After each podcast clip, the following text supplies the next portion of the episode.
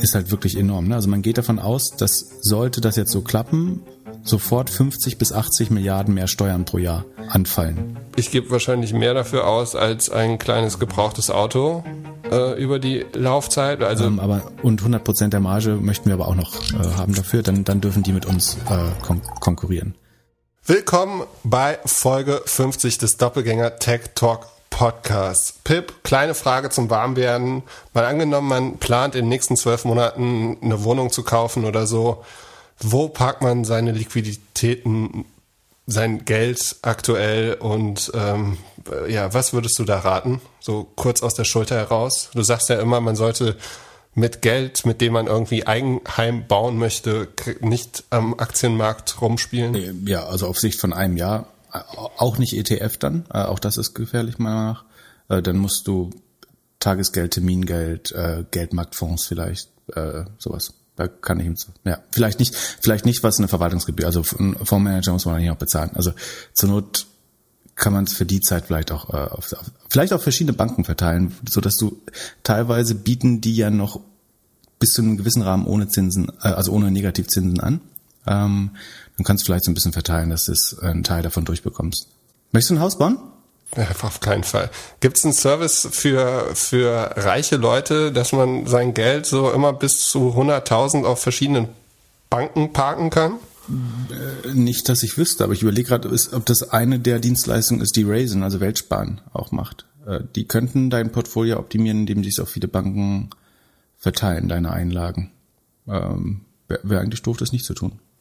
Ich weiß es ehrlich gesagt nicht. Damit bin ich nicht vertraut genug mit dem Produkt. Und wer ist überhaupt Fami das mal schön, wie du Fragen raus hast, ohne jeglichen äh, Kontext und auch ohne dann zu erklären, wie du darauf gekommen bist. Äh. Ja, dafür habe ich ja einen Podcast-Partner, der gerne viel redet. Du machst ja jetzt die nächste Viertelstunde voll. Ich kann mir hier schön einen Wein einschenken ja, und Hörst du go. übrigens, wie schön leise es im Hintergrund ist? Unser Autoproducer Jan wird mich äh, freuen. Der hat übrigens äh, eine weitere ungeahnte Skill. Und zwar kann er per Ferndiagnose über ein Membranmikrofon oder wie heißt das, Diaphragma-Mikrofon, keine Ahnung, ähm, kaputte Elektrogeräte hören. Und zwar hat mein, Jan hat sich ja seit, seit Wochen über den Kühlschrank im Hintergrund beim Podcast äh, aufgeregt. Und der ist tatsächlich immer lauter geworden und ist jetzt kaputt. Jetzt ist im Hochsommer der Kühlschrank kaputt. Der nächste Reparatur, da kannst du mir als Sustainability-Experte mal einen Tipp geben. Also, der nächste Reparaturtermin wäre wär in 21, äh, wäre in 10 Tagen. Würde wahrscheinlich 300, 400 Euro kosten im besten Fall. Äh, Kühlschrank, Neuwert, glaube ich, so irgendwie 1,5. Das wäre auch die sozusagen die alternative Beschaffung eines neuen. Was mache ich da als äh, sagen ESG-freundlicher äh, linksgrün versiffter Podcast-Host? Ja, ich würde sagen, es ist Zeit für einen Weinkühlschrank. Den kannst du dir nee, sofort kaufen, Moment, ohne Probleme. Die, haben die allerschlechtesten Öko-Labels, ne? Die sind unheimlich energieineffizient. Also so, so schön das wäre, äh, da, das mache ich nicht. Gut, aber du hast ja so eine kleine Ecke in deinem kleinen Apartment, wo so ein, zwei Weinsachen stehen. Dann würde ich mir dann einen energieeffizienten, aber Getränkekühlschrank mhm. kaufen. Den würde ich da hinstellen. Da ist dann immer so dein Bier, dein mhm. Wein kalt. Und für die nächsten Wochen nutzt du den halt als dein Hauskühlschrank. Und in der Zwischenzeit lässt du den alten reparieren. Der, der eine Reparateur hat gesagt, können Sie lassen, kommen sofort Folgeschäden. Also einmal repariert, kommt so wie beim Auto. Wenn äh, ein Spritzer kaputt ist, kommt als nächstes irgendwie, keine Ahnung, die Steuerung oder so. Ja, das ist, glaube ich, nochmal ein separates Thema, was wir besprechen müssen, mit okay. ein bisschen Vorbereitung. Aber es ist schon traurig, dass man echt teure, gute Produkte überhaupt nicht mehr reparieren Zehn Jahre kann. alt. Es gab mal, aber es ist eigentlich nicht, nicht viel für einen Kühlschrank, oder? Ich weiß nicht, ich habe kein, keine Relation. Und die Frage ist, braucht man in zehn Jahren noch einen Kühlschrank? Jetzt, wenn man in der Stadt wohnt, kommt da immer. Ja, eben. Sofort. Das wird jetzt das Experiment übrigens. Äh, äh, zehn Tage äh, mit Gorillas als Kühlschrank äh, leben. Also wir haben irgendwie versucht, die letzten Sachen, die jetzt äh, vergammeln würden, äh, noch zu verbrauchen.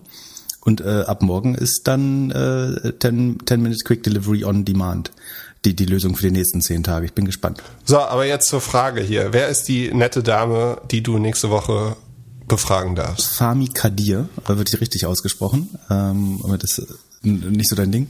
Also Feature in dem Podcast. genau, lustige Namen erfinden. Da habe ich auch jemanden im Haushalt, der neue Wörter erfinden kann. Wie auch immer. Ähm, Fami Kadir ist äh, meiner Meinung nach die bekannteste Shortsellerin, sowieso aber auch eine sagen, insgesamt der profitiertesten Shortseller äh, Sternchen in. Und bekannt vermutlich, also wer, wer sie kennt, kennt sie wahrscheinlich auch entweder aus der Netflix-Serie Dirty Money ähm, wo sie in einer Folge die Drug Short, also ähm, Arzneimittel äh, Short heißt, äh, eine, eine wichtige Rolle spielt. Auf Deutsch teure Medizin, glaube ich. Die ist wieder online. Auf, die war zwischendurch weg von Netflix, ist jetzt wieder online. Wir packen den Link in die ähm, Shownotes. Also die ganze Dirty Money Serie ist extrem gut, finde ich. Äh, aber die äh, Drug Short Folge ist eine der besten und super Hintergrund für Pharmakadir. Da wird erklärt, wie sie gegen den Pharmakonzern Valiant gewettet hat. Das war ein äh, fraudulent, äh, ja, kann man sagen, äh, Pharmakonzern, der nicht nur das US-Healthcare-System ausgenommen hat, äh, sondern auch quasi seine Forschungsausgaben gegen, gegen Null oder auf sehr niedrige einstellige Beträge gesenkt hat und einfach immer nur Firmen aufgekauft hat, deren Preise erhöht ähm, und damit die Rendite äh, gesteigert, bis das dann eben in sich zusammengefallen ist, äh, unter anderem dank ihr. Und zwar auch eine der äh, drei, vier Shortseller, die gegen Wirecard äh, gewettet haben und da auch relativ offen waren. Die gibt normalerweise nicht alle ihre Positionen, zumindest nicht sofort bekannt, ähm, aber da war sie auch relativ vocal und kommt zum Beispiel in, der Wire, in den verschiedenen Wirecard-Dokus ähm, auch, auch vor. Meiner Meinung nach, soweit ich es einschätzen kann. Eine sehr intelligente, sehr erfolgreiche Frau, managt einen Fonds, der Safkit Capital heißt, nach so einer äh, ägyptischen Göttin, glaube ich. Ja, so so äh, gut bin ich da nicht unterwegs bei der äh, Götterkunde. Ähm, Theologie wäre das wahrscheinlich. Ähm, genau, und ich habe die Ehre, die auf dem äh, Banking Exchange 2021, äh, von der von Payment and Banking ver veranstaltet wird, zu interviewen. Äh, das hat sich kurzfristig äh, so ergeben und äh, meine erste Reaktion war, äh, ich werde kein Wort rauskriegen, ich kann das unmöglich annehmen. Und dann habe ich gesagt, das äh, ist was, was ich vielleicht irgendwann bereuen werde, wenn ich es nicht mache. Und dann habe ich mich doch überredet selber, äh, das zu machen und bin jetzt voller Vorfreude. Und äh, welche Frage würdest du, ich versuche noch gute Fragen zu finden. Äh, was würdest du hier für eine Frage stellen?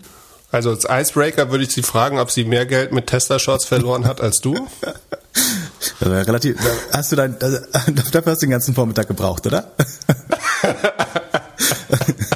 Sehr schön vorbereitet hast du dich. Jetzt äh, erwarte ich bei allen anderen Fragen nicht keine gute Vorbereitung, weil ich mir sicher bin, dass die, der Spruch zwei Stunden gekostet hat.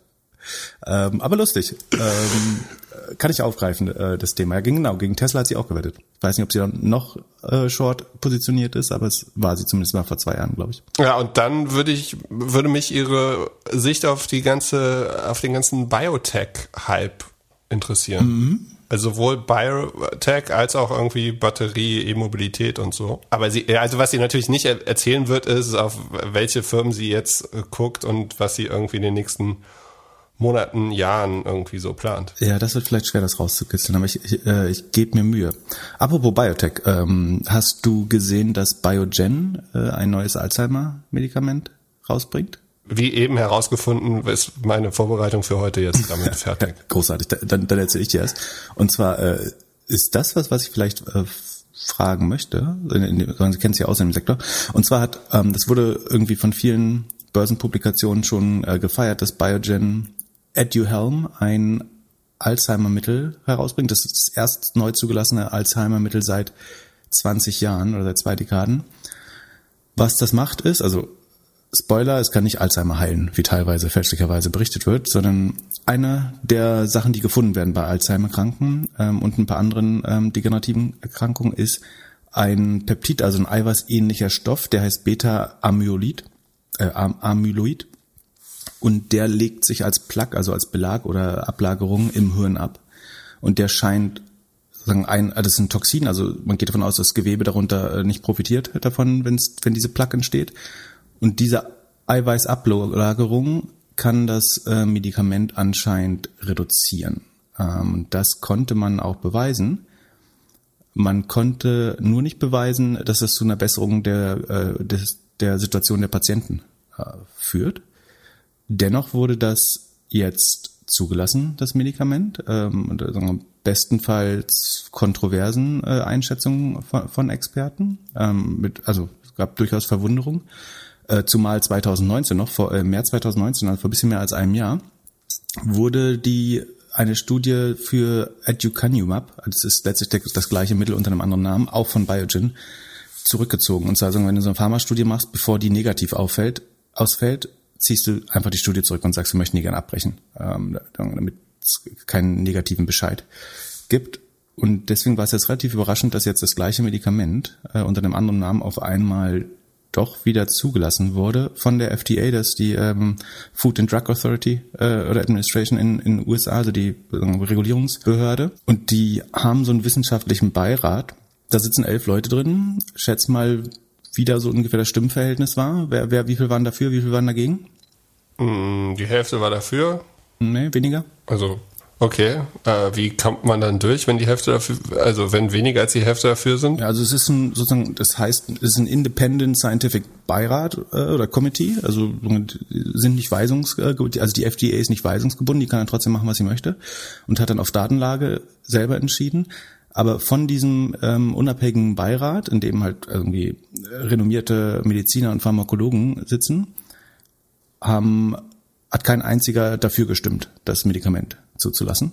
Also einer hat sich eine, der Stimme enthalten oder eine und äh, zehn von elf haben dagegen gestimmt und gesagt, sondern sie sehen da keine kein scientific proof drin oder halten es für unwahrscheinlich, dass das die äh, Situation der Patienten verbessert. Trotzdem hat man es zugel und es, also die haben außerdem fest, also in der Studie wurde festgestellt, es gibt durchaus relevante Nebenwirkungen. Also es kann zu Brain Swelling, also ein Anschwellen des Gehirns und dann wahrscheinlich äh, Erhöhung des Hirndrucks, zu Brain Bleeding, also Hirnblutung äh, kommen. Das heißt jetzt auch nicht, dass man es mal eben machen kann, weil es äh, schadlos wäre. Drei von diesen Beiräten haben auf diese Entscheidung der FDA hin, äh, die da dann relativ willkürlich oder sagen, selbst entschieden hat, ihren, ihren Sessel äh, geräumt äh, aus Protest oder Unzufriedenheit unter anderem Harvard-Professor, der dann gesagt hat, uh, this was probably the worst drug approval decision in recent US history. Also die schlechteste ähm, Zulassungsentscheidung in der, in der jüngeren ähm, Geschichte. Und, und zwar wurde so ein, ein sogenanntes Accelerated Approval gemacht. Das heißt, es wurde beschleunigt, weil man,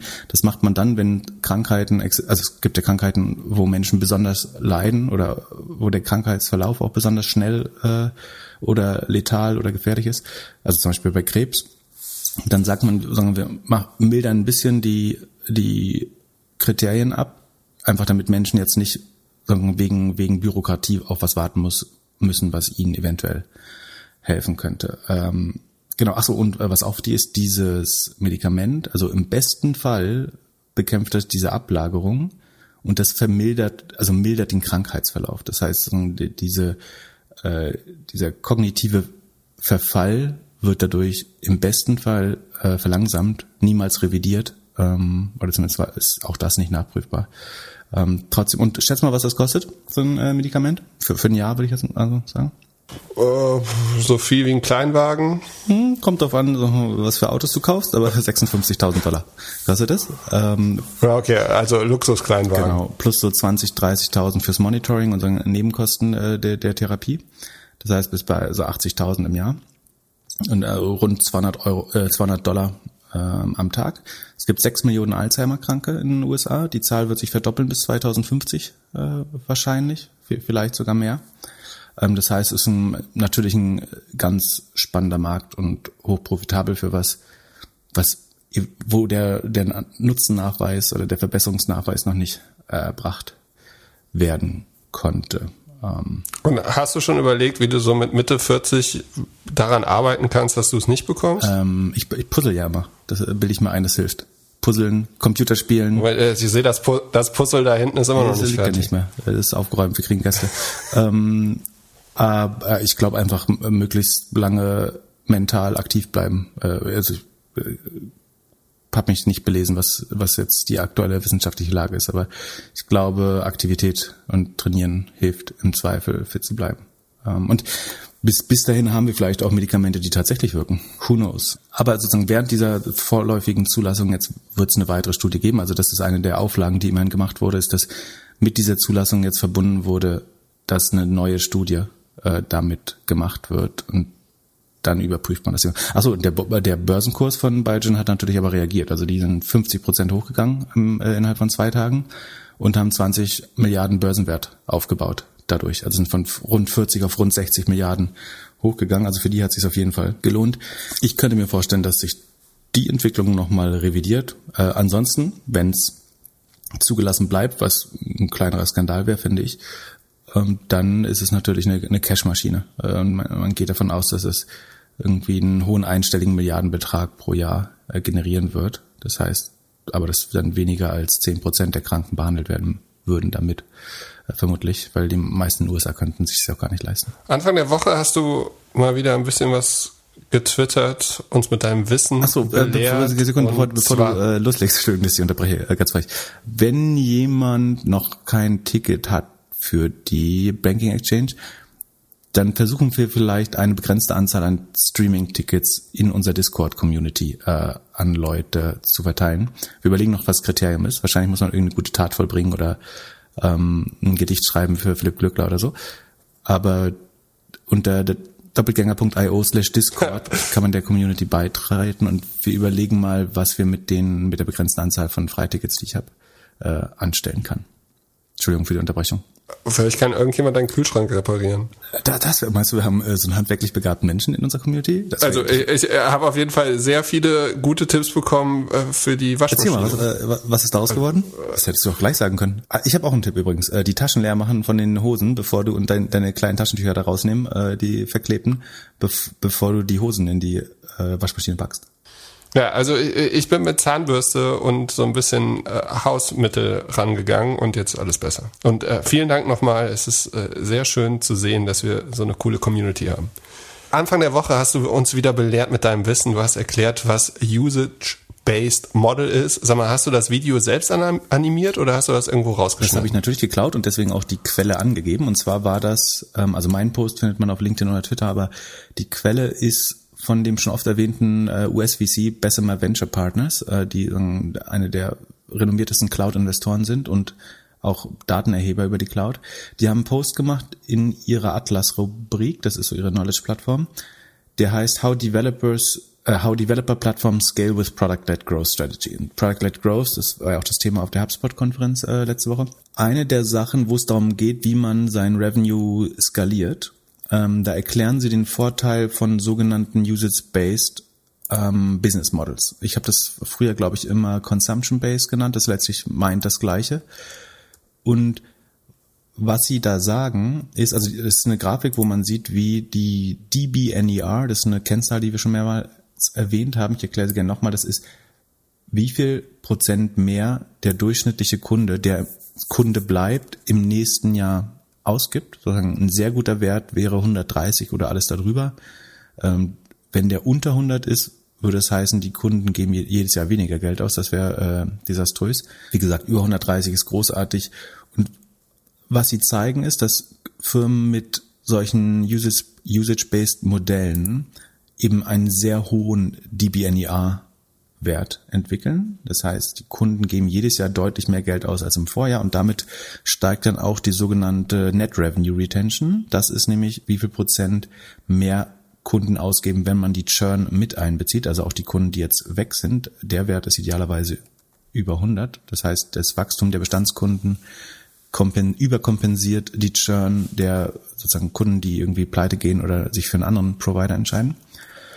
Und als äh, Top-Beispiel nehmen Sie Agora mit 183 Prozent. Das ist äh, dein Lieblingschinesische Web-RTC, Real-Time Communication. Finde ich gut. Hast du, eine, hast du eine Woche gemerkt, nachdem du alles verkauft hast? Ja, ja, Moment, aber die 183, die Sie nehmen, ist ja ein alter Wert. Das ist ja inzwischen auf 130 oder so gesunken, hatten wir letztes Mal erklärt. Ah, ähm, Sie nehmen auch Snowflake, wo ich das oft erwähnt hatte, die Sie mit 162 angeben, Twilio 137, Datadog, JFrog, Elastic, Fastly, äh, ah, über Fastly müssen wir nachher auch nochmal reden. Äh, da gab es einen kleinen Crash dieses Jahr. Cloudflare äh, mit immer noch 116 ähm, Prozent, das sind sozusagen die, die Poster Childs, die sie hier zeigen. Und was sie sagen ist, dass im Schnitt Companies, die so ein, so ein Consumption-Based Modell haben, ich erkläre gleich nochmal, was das meint, 10, eine 10% höhere DBNER als die anderen äh, Public Cloud Companies haben. Ähm, und Usage Base ist halt deswegen so spannend, weil wir nehmen als Beispiel Snowflake, das, das vielleicht, oder auch ein Twilio, da ist es einfach zu verstehen, dass du sagst, die, die Rechnung, die man jeden Monat stellt, basiert darauf, wie viel Operationen der Kunde oder wie viel Transaktionen der Kunde mit der Software gemacht hat. Das äh, trifft zum Beispiel auch, du kannst auch sagen, Payment-Lösungen sind eigentlich immer volumenbasiert, ne, weil du pro Transaktion zahlst in der Regel. Ähm, aber bei Snowflake ist zum Beispiel das dann irgendwie auf die, die Masse der gehosteten Daten oder die Anzahl der Analysen, die du fährst oder der Queries zahlst und da zum Beispiel die Masse der Daten in der Regel steigt oder die wenn ein Unternehmen einmal damit angefangen hat, Daten zu nutzen, dann steigt wahrscheinlich die Datenkompetenz in der Firma und immer mehr Leute beschäftigen sich damit, die Daten auszuwerten. Das heißt, ohne dass ich jetzt einen Sales Rep dahin schicken muss und sagen muss, dieses Jahr wird die Software 30 Prozent teurer, wächst die Rechnungssumme der Kunden fast automatisch, weil man davon ausgeht, dass die Kunden wachsen. Das äh, ist auch noch ein wichtiger Punkt, den man sich immer anschauen muss, ob Kunden wachsen, also zum Beispiel Cloud-Firmen, die Startups als Kunden haben, haben oft den Vorteil, dass ihre Kunden an sich so schnell wachsen, dass das automatisch äh, die DBNE ehrt. Also wenn du zum Beispiel den Salesforce anschaust, die wachsen natürlich stark, weil viele Leute, die Salesforce einsetzen, selber stark wachsen, zum Beispiel die ganzen äh, Enterprise äh, SaaS Companies. Ähm, das treibt dann natürlich auch weiter die Anzahl der, der, der Seats. Äh, bei Snowflake und Twilio ist es aber eben eher so, dass bei Twilio eben diese automatischen SMS oder Bandansagen immer mehr genutzt werden mit der Zeit und das treibt die Rechnungssumme von ganz alleine.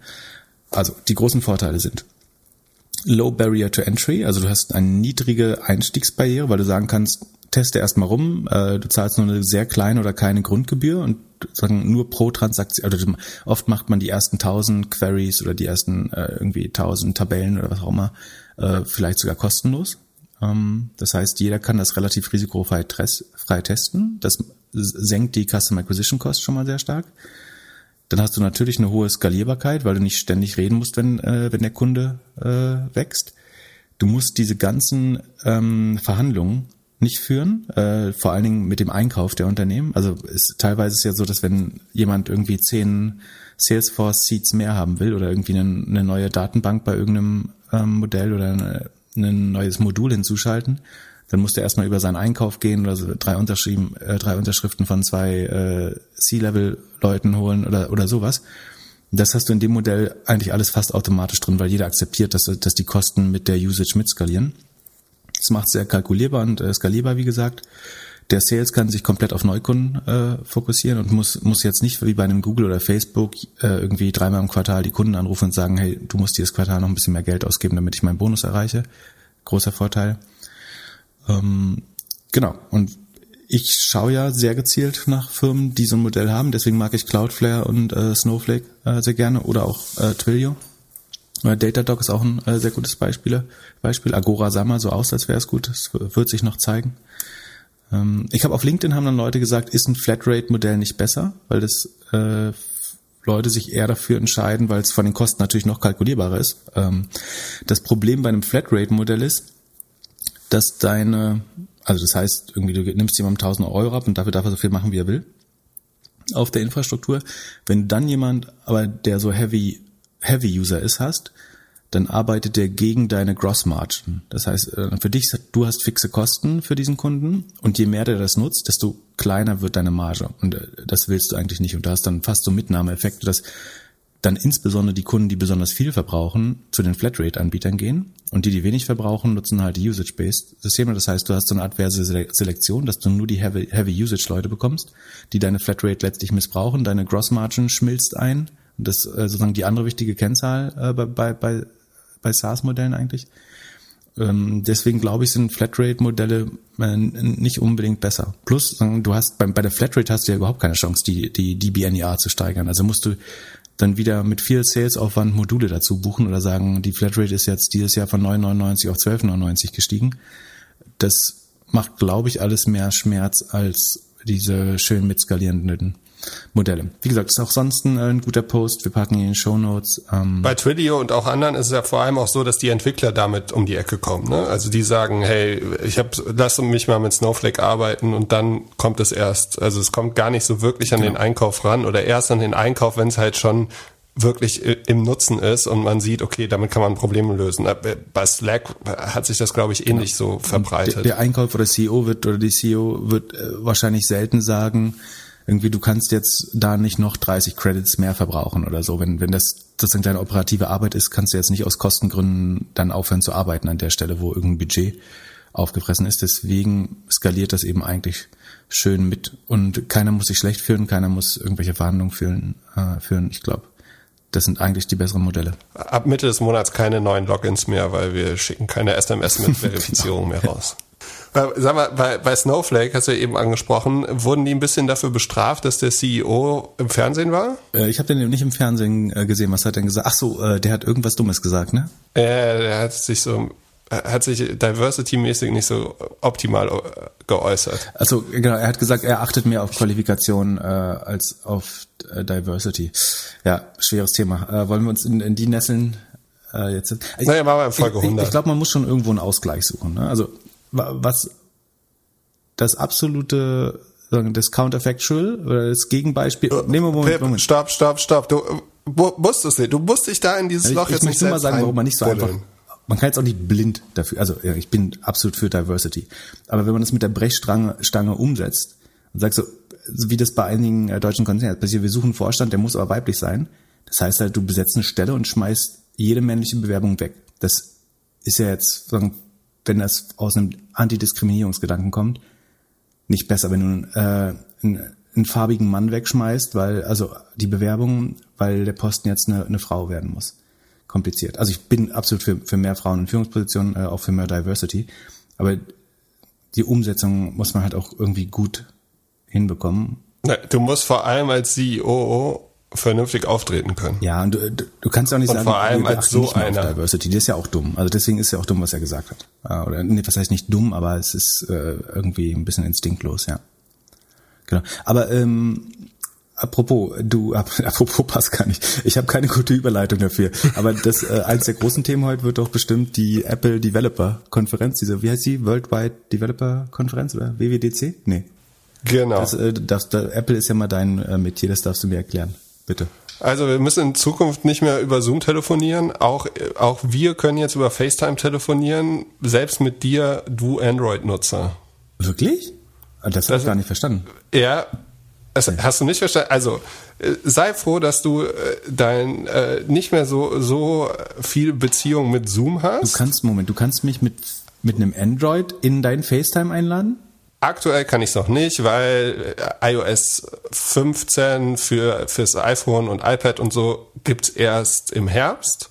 Aber ab dann kann ich einen Termin einstellen mit einem Link und du als Android- und Windows-Nutzer kannst auf den Link klicken und wir telefonieren, du über den Browser, ich über mein MacBook oder mein iPhone. Ja, für TeamViewer auf jeden Fall nicht so gut, für Zoom nicht so gut. Warum für TeamViewer? Na, ist TeamViewer nicht das Produkt, in dem ja, du deinen Mitarbeitern oder deinen, deinen Eltern erklärst, welchen Knopf sie irgendwo drücken sollen? Ja, aber dafür ist doch, also das ist ja viel Fernwartung, Fernpräsentation, das ist am wenigsten Videoconferencing oder FaceTime, würde ich sagen. Ja, also Fernpräsentation können sie auch und da haben sie SharePlay announced. Videos und Musik einspielen. Das, nein, nein, nein, nein, nein. Das gilt bei dir vielleicht als, als Präsentation. das reicht doch. Wenn du ein YouTube-Video rüberschickst. Nee, das geht ja nicht über rüberschicken, sondern du guckst das Gleiche und sie haben es aufgebaut auch auf Apple TV und alles und aber ähm, im Player. Also sie, sie werden wesentlich sozialer und über dieses SharePlay ermöglichen sie, also jetzt Beispiel, wir könnten mit unseren Hörern, so wie wir vorher die Zeit auf Clubhouse verbracht haben, in Zukunft unseren eigenen Podcast nochmal mit unseren Hörerinnen und Hörern hören und darüber sprechen. Und alles über das Telefon. Du willst, und halt, du kannst 20.000 Leute dann einladen äh, in dieses Tool? Ja, wir, wir werden wie jedes Tool äh, gucken, wann es, wann es platzt. ähm, ja, äh, sie haben schon echt, also ich, ich fand es, äh, im ersten Blick denkt man so, okay, es kam kein neu, es kam keine Hardware, langweilig. Aber dann die ganzen Software-Themen, die sie gebracht haben, waren schon glaubst spannend. Glaubst du, dass du irgendeins von diesen Share-Quatsch-Features nutzen wirst? Na klar. Und zwar? Welches, wofür? Startup-Pitch, einfach übers Telefon, du telefonierst mit jemandem und zeigst die Slides darüber und machst es nicht so kompliziert wie auf Zoom oder was auch immer, Sie, sie schaffen es halt das, was jetzt, was, was, was alle die letzten zwölf Monate wegen Corona gelernt haben, also wie teile ich ein, äh, Einladungsding, wie teile ich meinen Bildschirm und so, das äh, machen sie halt jetzt wieder im Apple-Look and Feel. Also ähnlich wie sie den Kopfhörer revolutioniert haben, werden sie jetzt auch Teilen von Nachrichten und so revolutioniert am Kopfhörer. Ne, wie viele Leute laufen in Berlin mit den AirPods gerade rum? Ja. Okay, also ich würde da eher von Feature-Parität zu anderen Anbietern äh, sprechen im Moment. So die Revolution sehe ich noch nicht ganz. Aber es ist ja schön, dass man das jetzt alles auch ja, auf Apple machen kann. Äh, genau, du als Android-Nutzer konntest muss, das ja alles schon vorher machen. Nicht Weisen des nicht, nicht privacy-geschützten World Wide Web äh, dich rausbewegen äh, aus deinem Apple-Universum und bleib schön in deinem Wallet-Kindergarten äh, da, da drin. Genau, Privacy war auch ein großes Thema. Von Hey, von den äh, Basecamp-Jungs, ähm, die haben ja Hey dieses E-Mail-Programm gemacht und sehr viel PR über hier kein Spy-Pixel mehr. Also wenn Pip ein Newsletter rausschickt oder irgendein Shop oder sowas, dann können die herausfinden, ob du die E-Mail geöffnet hast und so weiter. Und welche Links ich geklickt habe und so weiter. Genau. Und das geht in Zukunft nicht mehr. Also ähnlich wie sie jetzt, äh, wie jetzt nur noch vier Prozent auf dem iPhone zulassen, dass ihre Sachen getrackt werden in den Apps, ist das jetzt auch mit Mail so. Und dann habe ich mir angeschaut, wie viele Leute das nutzen. Mobile ist das, ist ein Mail, also Apple Mail, auch vor allem übers iPhone halt, echt schon eine Wucht. Also wie, sie, wie siehst du, äh, wenn du Newsletter-Kampagnen siehst, guckst du dir die Öffnungsrate an? Was ist so die, die KPI, an den hauptsächlich Newsletter-Marketing gemessen ja, genau. wird? Öffnungsrate, dann äh, Click-Through, also wie viele Leute benutzen einen der Links in der E-Mail und dann am Ende natürlich auch wieder Conversion Rate oder Engagement auf der, auf der Ziel-Website oder Ziel-App. Aber das ist schon ein Datenpunkt, der relativ wichtig ist fürs ähm, E-Mail-Marketing, würde ich sagen und wird man nicht mögen, dass der verschwindet. Aber man kann auch sagen, es hat niemand zu interessieren, was ich lese und was nicht. So, also ja, aber für einen E-Commerce-Player ist das doch bestimmt irgendwie, oder so ein Newsletter-Tool, Substack oder so, ist das doch eigentlich schon ja, ja interessant oder eine ja, Veränderung. du kannst halt die, die Klickraten aus den anderen ähm, E-Mail-Clients nehmen und dann kannst du es ja hochrechnen und bekommst trotzdem, also dann so irgendwie A-B-Tests, welcher, du schickst einen Newsletter normalerweise erstmal eine kleine Audience, schaust, welche Überschrift besser funktioniert und dann schickst du es an den Rest. Das, das kriegst du schon auch mit den anderen Kunden äh, noch hin. Aber ja, da sind dann die Apple-Nutzer wieder privilegiert und äh, bleiben ungetrackt. Was gab's noch aus dem Privacy? Äh, dann gab es noch äh, in iCloud kannst du jetzt so VPN-mäßig surfen. Also ähm, außer dass es nicht VPN jetzt, heißt. Ja, genau. Äh, es wird anders erklärt. Ich habe noch nicht so Private ganz Relay gecheckt. Ich mir sagen lassen, ist das ein, ein ah, ja, stimmt. eine Schaltstelle. Stimmt. Und äh, das, ich kann mir vorstellen, warum es nicht VPN heißt, ähm, weil äh, die Hoffnung war vielleicht, dass man es dann also in China kommst du, wenn du VPNs ins vertreibst, in Knast nach meiner, nach meinem Verständnis. Unsere iPhone-Benutzer äh, in Asien oder in, in, China werden auf dieses Feature leider auch nicht vertrauen äh, dürfen. Da wird's nicht ausgerollt, beziehungsweise hat Apple es schon zurückgezogen äh, für China, weil es dort illegal ist, ein VPN äh, zu, betreiben im Wirtschaftswunder im Osten. Aber vielleicht hat man gehofft, dass wenn man das Relay, Private Relay nennt, äh, dass man das vielleicht sogar dort vertreiben darf, aber ähm, ja. aber es funktioniert wie ein VPN. Also du bist beim, du kommunizierst mit dem Internet durch einen Tunnel und bleibst dabei relativ unerkannt, äh, ungetrackt und äh, geschützt vor vielerlei böser Machenschaften. Dann ein weiteres Tool, was du schon lange hast auf deinem Android-Telefon, äh, Foto Live Text. Also wenn ich jetzt ein Foto mache von einem Whiteboard oder von einer Speisekarte, dann kann ich den Text sofort kopieren. Mhm. Groundbreaking. Also ja. Eigentlich genau. Aber das aber was cool ist bei ähm, Apple, dass alle diese Services inzwischen auf dem Device, also es gibt schon einen qualitativen Unterschied. Mein Handy kommuniziert mit der, äh, bei Lens weiß ich gar nicht, ob Lens in der Cloud ist äh, oder auf dem Gerät, aber die meisten dieser Systeme kommunizieren mit einem Server, der diese Auswertung macht, während Apple das alles auf dem Gerät macht. Ne? Also die das Neural Network, was trainiert wurde, um diese Sachen zu erkennen, äh, auch, auch die die die Audio-Dinger ähm, also Siri zum Beispiel ist jetzt komplett auf dem Gerät. Das heißt, äh, es ist nicht so wie bei Alexa, dass die Daten auf einem irgendeinem Amazon-Server interpretiert werden, sondern die, äh, zumindest das ist mein Verständnis von Alexa, ich hoffe, die gar nicht falsch, um, sondern die, die, die neuralen Netzwerke oder die künstliche Intelligenz, die die Sprache umwandelt und versteht, liegt bei Apple immer im, im Gerät. Das heißt, das Gerät soll zumindest laut Apple nicht mit Apple-Servern dazu kommunizieren müssen. Das ist dann schon nochmal ein Unterschied. Ja, ich glaube nicht immer, aber der Großteil läuft auf dem Gerät. Das haben sie auch immer wieder erwähnt. Privacy, äh, AI on the device. Ein weiteres, äh, kleine Hausaufgabe für dich ähm, jetzt. Du hast ja mit Home2Go so ein bisschen was zu tun. Und äh, ich hätte jetzt einen kleinen Tipp, wie du dich mit Airbnb differenzieren könntest. Also das Wallet, darüber konntest du früher immer in Flüge einchecken und so und auf Konzerte gehen. Das kann jetzt in Zukunft auch deine ID, deine Driving License in Amerika, das ist jetzt für dich noch nicht so wichtig. Ich habe wieder eine Driving aber License. Es, weißt du doch, habe ich doch erzählt. Äh, äh, ja, freut mich. Aber ich glaube, das Wallet, also ich glaube, dass die beiden Tools erstmal nur in Amerika ausgerollt werden. Deswegen meinte ich nicht so witzig. Nur weil ich es verstehe, wichtig, aber also sie arbeiten Dank. sehr stark an Privacy, um dann deinen Ausweis in, im Telefon hochzuladen. Das habe ich recht verstanden. Ja, damit du ihnen vertraust. Das ist auch das, das würdest du wahrscheinlich nur bei Apple machen. Ein Android-User würde vielleicht nicht dazu neigen, den Reisepass ins Handy hochzuladen, obwohl es praktisch wäre. Ja, oder bei Twitter, um dich zu verifizieren. Ah. Äh, Kann ich aber das dann per Handy auch irgendwelchen Apps zur Verfügung stellen aus dem Wallet? Also zum Beispiel die, das wäre sozusagen, der, du kannst dann, du, äh, die arbeiten mit dem Flughafen, dass du Boarding damit machen kannst. Dass du halt, stell dir vor, du gehst an ein Terminal und gibst nur, zeigst dein Ticket und zeigst deinen Personalausweis. Nimmst gar nichts mehr anderes aus der Hand. Also sie, sie arbeiten daran, dass du keine Schlüssel, kein Portemonnaie mehr brauchst. Und keine Schlüssel ist das Thema. Du kannst auch deine Wohnungstür aufmachen mit dem Telefon. Und sie haben announced, dass sie eine Kooperation haben kannst- mit Hyatt. das kannst du doch mit, jedem Telefon, das NFC hat, oder nicht? Ja, aber nicht so schön im Apple-Feeling. Du denkst immer, dass, dass nur weil es das Feature kann, es muss ja schön im Apple-Feeling sein. wie Und an, an deiner Stelle würde ich jetzt mal schnell gucken, ob du bei Apple nicht mal mit jemandem telefonieren kannst, dass Home to Go die ganzen Gasthäuser, die ganzen Ferienhäuser in Zukunft mit dem iPhone aufmachen kann. Das wäre tatsächlich praktisch. Ähm, dazu, wie gesagt, braucht's aber äh, nicht, nicht Apple eigentlich. Also das kann man mit einer eigenen App emulieren per NFC, so, so wie bei diesem tollen Tesla, den ich mal Probe gefahren habe. Genau, ich gerade Da so- ging das im Android nicht Genau, so. du kann- Aber rein theoretisch ist Genau, Android wie eben viel- die, die noch offenere Lösung, die sowas äh, gut erlaubt, äh, ohne, ohne das.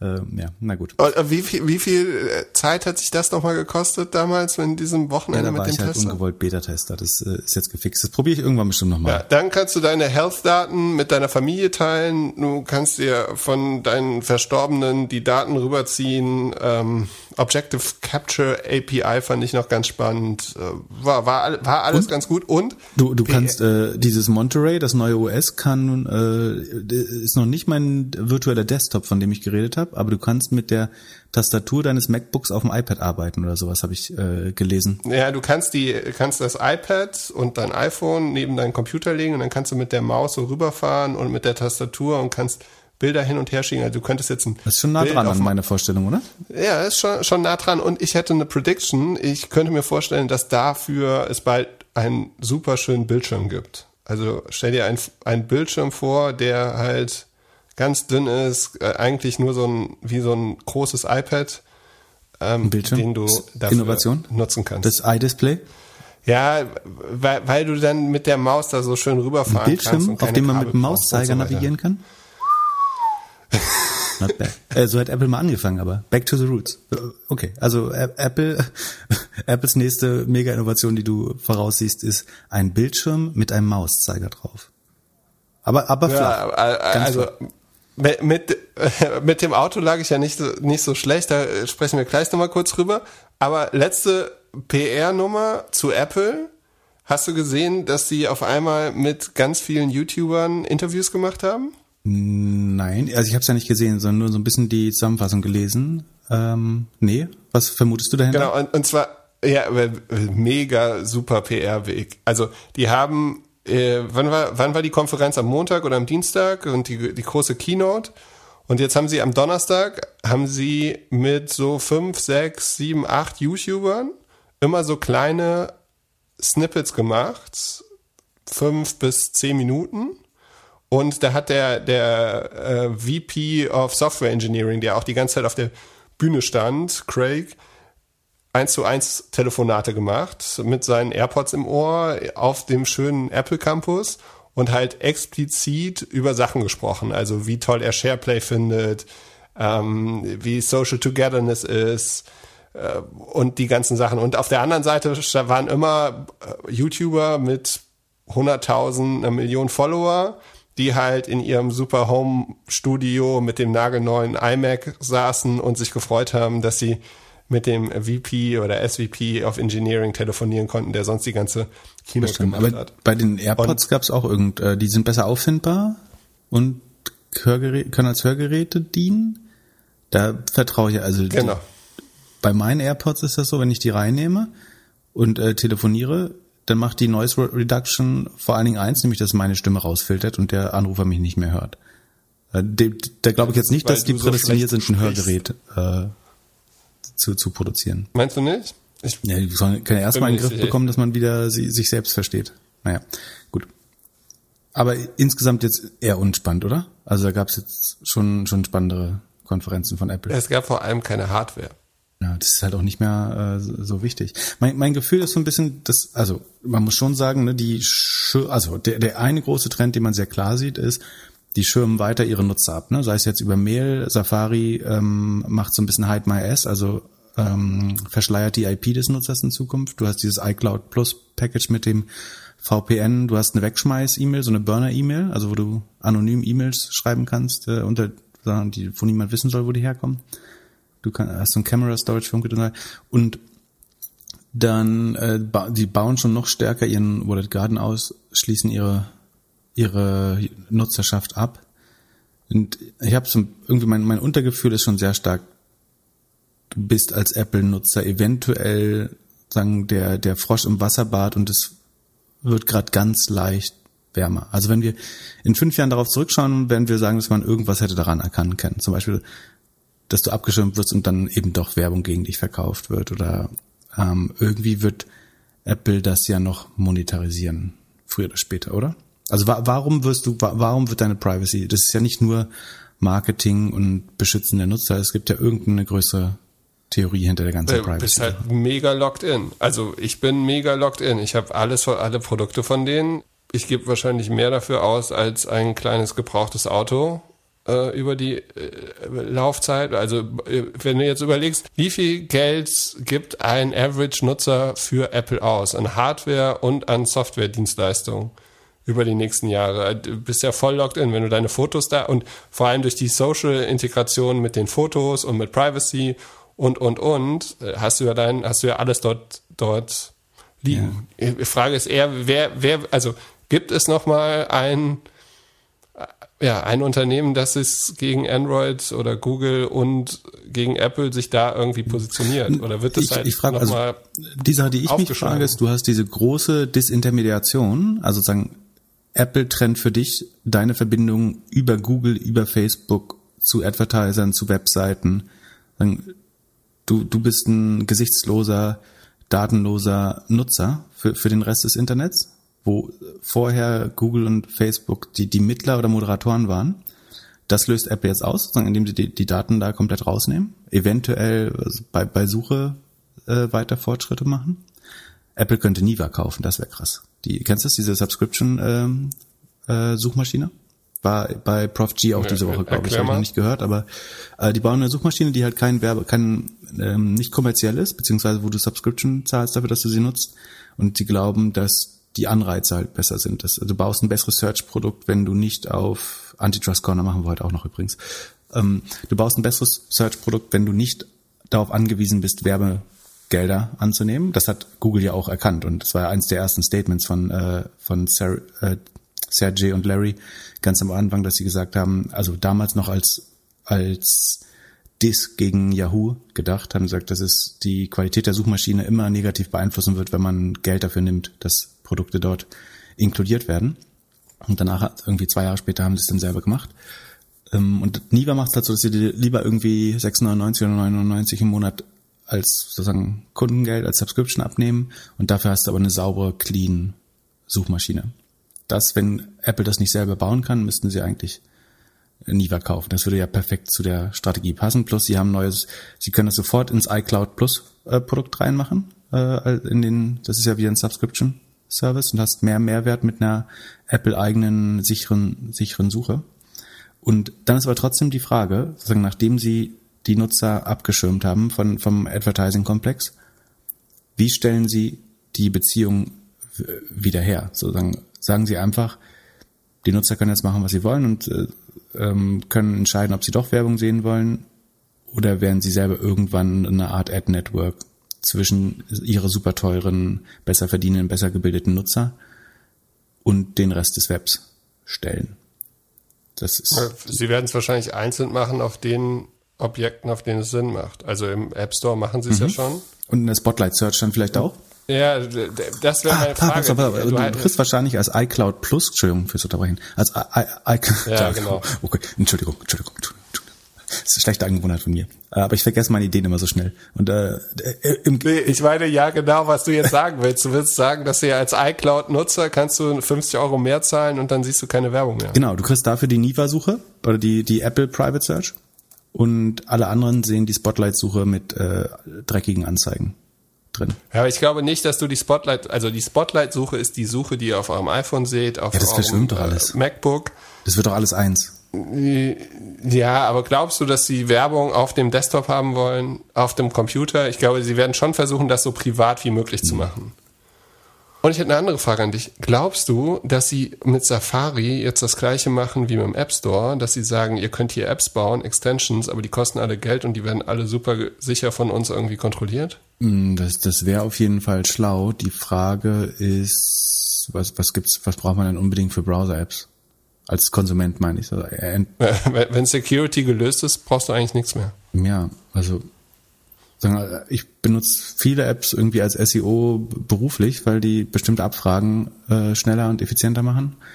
Aber sagen als Konsument braucht man eigentlich, manche nutzen halt so Gutschein- oder Cashback-Apps, aber ansonsten weiß nicht.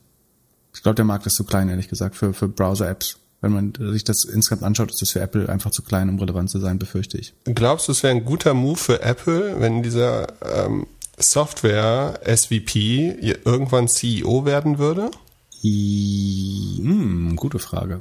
Also. Weil der, also was man schon sagen muss, der hatte super Spotlight und vor allem in diesen YouTube-Formaten gab es immer ein Bit von dem YouTuber, dann halt das Interview auf ein spezielles Thema und dann eine persönliche Frage, um ihn so menschlich nochmal aufzuladen. Also deswegen, ich weiß jetzt, dass er die Band Rush sehr mhm. gerne mag äh, und so weiter.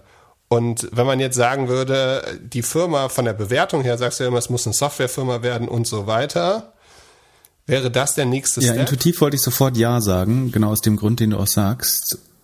Aber die Frage ist, liebt der, der Apple, was der Apple-Nutzer liebt, ist halt doch Design und Software. Aber ich meine, Tim Cook ist jetzt auch kein Designer. Was hat er vorher nochmal gemacht bei Apple? Supply Chain. Okay, ja. Hm, ja, ich mag deine Theorie. Also das äh, entbehrt nicht einer gewissen Logik. Äh, ich kann mir auch, also deine Beobachtungen lassen auch darauf schließen. Und ich meine, wichtig, Software, äh, Apple möchte eine Software Company werden, glaube ich. Das Problem ist, du musst halt trotzdem Hardware und Design in der DNA haben. Ähm, eigentlich bräuchtest du fast zwei, so, so eine Doppelspitze. Du hast eigentlich den Hardware-Guru und dann den, den Chief Revenue Officer, der sich eher um die, die Software kümmert fast. Oder baust du es gleich noch anders auf und hast dann noch einen CEO für das Auto? Ja, das Glaubst, glaubst du, dass das so groß wird? Aber warum ist es da nicht eingepreist? So, wenn das stimmt, dann müsste Apple doch schon nochmal eine Trillion mehr wert sein. Ähm, meine Wette geht bis Ende des Jahres und ich das, glaube, dass wir dieses, dieses, Jahr noch ein Auto sehen? Nee, aber ich, ich habe ja gewettet, dass äh, viele deutsche Ingenieure zu Apple oder zu Tesla gehen werden und dass Apple dieses Auto Und jetzt ist dieser eine BMW-Typ darüber gekrabbelt und jetzt siehst du deine Wette schon gewonnen oder was? Also, ja, also jemand, der 30 Jahre bei BMW war, äh, dort äh, vor allem das äh, i3-Modell. Das ein riesiger Erfolg war. Und ein wunderschönes Auto mit äh, äh atemberaubendem Ja, es war schon. Hast du das Ding mal gesehen? es war. ich bin es auch schon mal gefahren. Es gibt verschiedene Sharing-Anbieter, die war, anbieten. War, war, war er so wie Tesla oder eher wie, wie Fiat, Fiat Punto? Es war, äh, also im Gegensatz zum Tesla bin ich reingekommen, es ist gefahren und es, äh, die ganzen Sachen, die sie ja, gedacht, also, die sie das gedacht haben. Äh, ne, das war das, das war jemand anders. Äh, und die ganzen i-Jungs sind ja alle abgeworben worden von verschiedenen chinesischen Firmen. Er war auch einer davon. Also äh, er war dann kurz mal vier Monate bei Faraday dann äh, hat er eine eigene Gründung gemacht. Kanu, das ist so ein, die Idee war, dass sie so ein äh, Subscription-Modell machen mit einem Auto, also ein bisschen Carsharing, aber ein bisschen mehr. und das hat er gemeinsam mit jemandem gegründet, den er da bei Faraday kennengelernt hat. Das Unternehmen hat einen Spec gemacht glaub, ja. und es gab ein bisschen Stress. Es, die waren auch mal in Diskussion, dass Apple sie übernehmen wird. Das ist nichts raus geworden und Gratulation, Ulrich Kranz, nach ein bisschen Startup-Erfahrung geht jetzt. Okay, also seine Theorie könnte wahrer werden. Was ich gerade überlegt habe, äh, ob sich ob sich's lohnen würde, nochmal ein Physikbuch aufzuschlagen. Also nachdem äh, Nikola Tesla und Faraday und also ob es noch irgendwelche Elektrophysiker gibt, die übrig sind, nach denen Zukunft äh, Automarken benennt, das scheint ja en vogue zu sein und ob man sich da frühzeitig schon die Marken sichern äh, sollte. Aber so, so viel gab es dann vielleicht auch nicht mehr. Irgendwie o Ohm oder so. Aber Ohm klingt nicht so gut. Bist du wieder auf Domain-Shopping-Suche? ja, was das gab's? Ich gucke jetzt mal, ich google mal berühmte. Wir, wir suchen jetzt mal die nächste Automarke. Und dann wetten wir, dass diese Automarke. Na, berühmte Elektrophysiker oder was soll man da suchen? Ja, doch, gibt's. Haben bestimmt schon viele, viele, Berliner Gründer auch gesucht. So, auf eins. Äh, Stephen Hawking, Albert Einstein, Marie Curie. Oh, das wäre doch mal.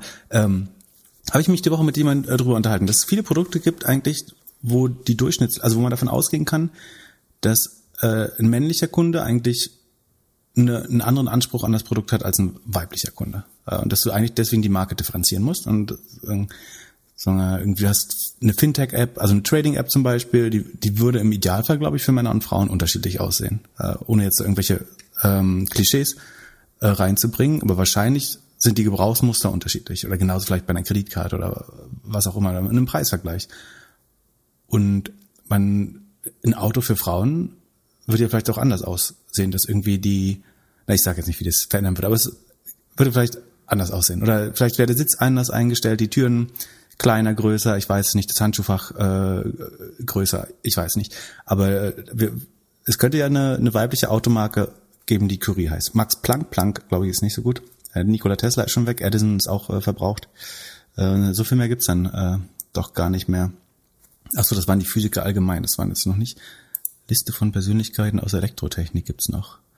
Hm. Ampere, aber Ampere heißt hieß schon Auto, glaube ich, oder? Oder ein Modell zumindestens. Äh, das wäre zu einfach. Ich glaube, wir finden nichts mehr, was nicht schon bemüht wurde von der Autoindustrie. Schade. Naja. Ähm, leider sieht schlecht aus. Aber Curie als Automarke registrieren, äh, da bin ich noch überzeugt von. Hier ist Faraday. Der Podcast kommt ja erst in zwölf Stunden raus, kannst du ja noch überlegen. Otto von Gericke. Gericke ist auch super, super schwer. Nee. Schade. Joule. Aber Joule heißen auch schon Elektroautos irgendwo, also zumindest als Modell, glaube ich. Naja, gut. Erfolglos. Ja, aber Julius hat uns gefragt, ob du dir mal Build Your Dreams anschauen könntest, ob das die nächste große Nummer nach Tester ist.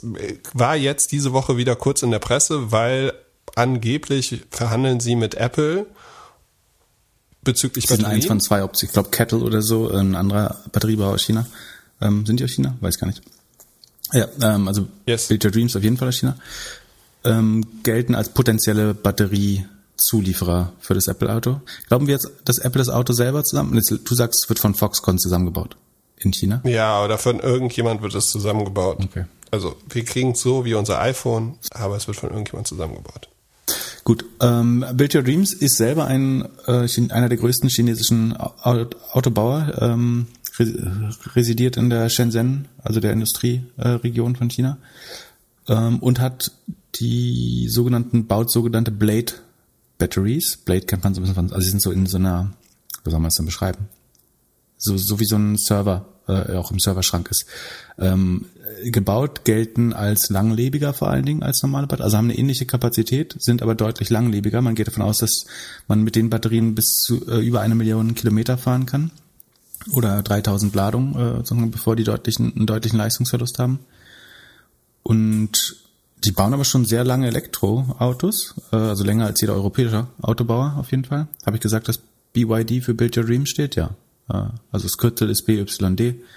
Ähm, und sind schon 24 Milliarden wert, bauen so ungefähr eine halbe Million Autos im Jahr, also so wie Tesla, ähm, sind aber nur ein Dreißigstel wert äh, von Tesla. Aber trotzdem. Haben die keinen CEO, der die ganze Zeit auf Twitter ist, oder wie? Ja, genau. Und traden auf einem 100er KGV, also sind momentan profitabel, haben ihre ihren, ihre Earnings, also ihren Profit sogar verdoppelt. Das liegt aber hauptsächlich daran, dass das Vorjahr besonders schlecht war, äh, aus verschiedensten Gründen. Ähm, viermal Umsatz ist die Bewertung. Zum Vergleich, so die deutschen Autobauer liegen irgendwo zwischen 0,6 und 0,8 mal Umsatz. Ähm, Tesla liegt bei 16 mal Umsatz. Also sie sind eigentlich genau dazwischen bei, bei, bei der Bewertung. Die, der, der Absatz wächst halt überhaupt nicht. Also sie bauen, glaube ich, seit zehn Jahren plus minus immer 400 bis 500.000 Autos. Das heißt, die, die irgendwie Umsatzexpansion scheint nicht so richtig zu funktionieren. Sind technologisch aber schon relativ weit vorne. Äh, einerseits mit diesen Blade-Batterien, haben aber auch irgendwie den ersten Gelenkbus auf Elektrobasis gebaut, den ersten Doppeldeckerbus, einen äh, Sattelzug, also wie sagt man das? Ähm, ja, ein LKW, also ein LKW mit Auflieger.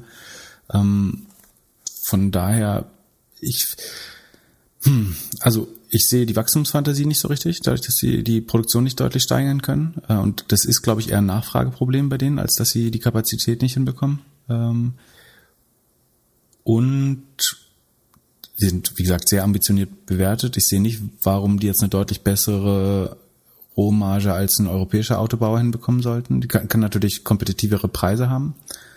Hm, wie gesagt, technologisch sind sie ganz gut unterwegs, aber ich würde ihnen jetzt nicht die vier- oder fünffache Bewertung von, von einem VW zwangsläufig geben, also auf, also sozusagen als Umsatzmultiple. Hm. Und du hast diese große politische Unsicherheit wieder. Also lass die mal richtig groß werden, dann wird da der nächste CEO ausgetauscht. Wir hatten ja in, in diesem Monat irgendwie wurden drei, vier Köpfe wieder bei großen chinesischen Firmen äh, ausgetauscht. Und ich finde es. Oh ja, TikTok kriegt auch ein bisschen Stress jetzt äh, wieder, oder? Also äh, Amerika guckt sich ja jetzt wieder TikTok Ja, aber um die so also um die Sanktionen zu liften, glaube ich, oder? Äh, ich ja? glaube, sozusagen Biden ist, glaube ich, versöhnlicher unterwegs, wenn ich mich nicht irre. Ähm, kann, bin mir nicht 100% sicher. Ja, ich finde, Build Your Dreams ähm, drängt sich nicht unbedingt auf. Also mir fehlt so ein bisschen die Fantasie. Diese Blade-Batterie ist ganz cool, könnte sich durchsetzen. Äh, haben sie wahrscheinlich fünf Jahre Patentschutz drauf. Aber es gibt natürlich auch an, andere Firmen, die bei der Batterieforschung äh, weitermachen. Ähm, von daher, aber ich meine, wer die, wer die ein Jahr gehalten hat oder wer die vor einem Jahr gekauft hat, der hat sein Geld vervierfacht, muss man auch mal sagen. Also ist bisher extrem gut gelaufen. Ob sich das jetzt von da nochmal verdoppeln kann, ohne dass die Produktion, also der Output deutlich steigt, da bin ich mir nicht so sicher. Also es muss ja entweder die Produktion oder die Marge steigen und ich sehe jetzt für beides keinen. Äh, ah, na gut, wenn du sagst, sie, verkau sie wären der exklusive Produzent fürs Apple Car und das äh, kaufen sich sofort irgendwie 10 Millionen reiche Menschen auf der Welt, dann wäre das natürlich spannend. Aber ich glaube, Apple ist jetzt auch nicht dafür bekannt, seine Zulieferer reich zu machen. Also ja, A, das und B, ist auch Apple nicht dafür bekannt, dass die Zulieferer, bevor das Auto zu sehen ist, wirklich viel announced werden. Ja. So, also ich, ja, ich, ich bin da skeptisch. Ich glaube, wir haben es nicht geschafft, diesen Podcast ohne Disclaimer zu machen. Wir müssen einmal kurz einsprechen. Also, falls ihr diesen Podcast hört, es sind alles irgendwelche Ideen von uns. Bitte macht euren eigenen Research. Handelt nicht auf irgendwas, was wir hier erzählen und lest vor allem unseren Disclaimer auf doppelgänger.io slash Disclaimer. Und falls ihr andere Fragen habt, könnt ihr gerne in unsere Discord-Gruppe gehen, uns auf Twitter anschreiben oder eine E-Mail an podcast.doppelgänger.io. Stell dir vor, du bist 24 Jahre nach Company. In den ersten Monaten wurdest du fast gefeuert, aber der CEO hat dich gerettet. Er ist dein Ziehvater und in zwei Wochen wirst du CEO oder in drei und zwei Wochen später fliegt dein Ziehvater einfach ins All. Würdest du dich freuen, dass du jetzt alleine regieren kannst? Was ich überlegt habe, ist, ob Jeff Bezos den nur eingesetzt hat, um wegfliegen zu können und wenn er heile zurückkommt, äh, macht er sich wieder selbst zum CEO. Das könnte ja auch sein. Ja, nee? das glaube ich nicht. Genießt seine neue Freiheit, meinst du? Hm, ja, was, was soll er davon halten? Ähm, ich überlege gerade, ob, ob der sich wünscht, dass er zurückkommt. Ja, wahrscheinlich schon. Ich habe ja schon das Amazon Unbound Buch empfohlen vor zwei, drei Wochen. Da ist ein schönes, schöner Part darüber drin. Also zum einen über Andy Jesse, den neuen CEO und äh, über, über Origin, Blue Origin, die Firma von Jeff Bezos, das neue Hobby oder das alte neue Hobby. Von, von Andy sieht man halt, dass er wahrscheinlich die, der absolute Super Corporate Soldat ist. Man sagt ihm nach, dass er stundenlang in Meetings sitzen kann und alles so macht wie Jeff. Also ich glaube, für Apple ist keine Gefahr, egal was Jeff jetzt so macht. Und die Firma ist wahrscheinlich kulturell so aufgebaut, dass sie immer ähnlich wie Apple so handeln wird wie der CEO. Ich habe mich, äh, ich habe mir das Video, also Jeff Bezos hat am Montag, glaube ich, oder am Dienstag auf Instagram auf seinem Post so ein Video gepostet, dass er jetzt der erste Mann ist, der mit seiner Firma ins All fliegt. Und er würde seinen Bruder noch mitnehmen und man konnte ein Ticket zusammenlosen. Irgendwie hatte ich das Gefühl, dass Jeff nicht mehr so frisch aussieht wie früher in den Videos, in denen ich ihn gesehen habe. Und die Vermutung, warum das so ist? Ich weiß es nicht. Vielleicht, vielleicht datet er wieder. Also das macht er eh. Ich find, würdest du, würdest du ins All fliegen? Ich, ich finde das schon einigermaßen riskant. Ist ja nicht so, also wenn jetzt vor allem, als, ist es, als, ist nur elf, als elf Minuten. Als sicherstes Verkehrsmittel gelten Raketen, glaube ich, wenn man das statistisch auswertet, äh, nicht zwangsläufig. Naja, das Ding hat es jetzt 15 Mal geschafft, ohne, also die sind 15 Mal geflogen und 15 Mal hat alles geklappt. Sie fliegen jetzt zum 16. Mal. Die Frage ist, steigt damit die Wahrscheinlichkeit? Kennst äh, den Statistikerwitz, dass in jedem, äh, in jedem ein Millionsten Flugzeug ist eine Bombe drin. Was macht der Statistiker, um sich zu schützen? Der nimmt selbst eine Bombe mit, weil wie wahrscheinlich ist es, dass zwei, zwei mit der Bombe im Flugzeug sitzen? Wäre eins zu einer Milliarde, äh, Million bei Million, eins zu einer Million. Ja gut. Ähm, ich finde, ich würde, glaube ich, nicht, äh, ich bin nicht so scharf auf. Also der, der Blick ist bestimmt ganz gut, aber. Ich hatte kurz überlegt als Marketing-Gag, also man konnte das ja ersteigern und also so wahrscheinlich geht das jetzt für 10 Millionen irgendwie über den Deckel.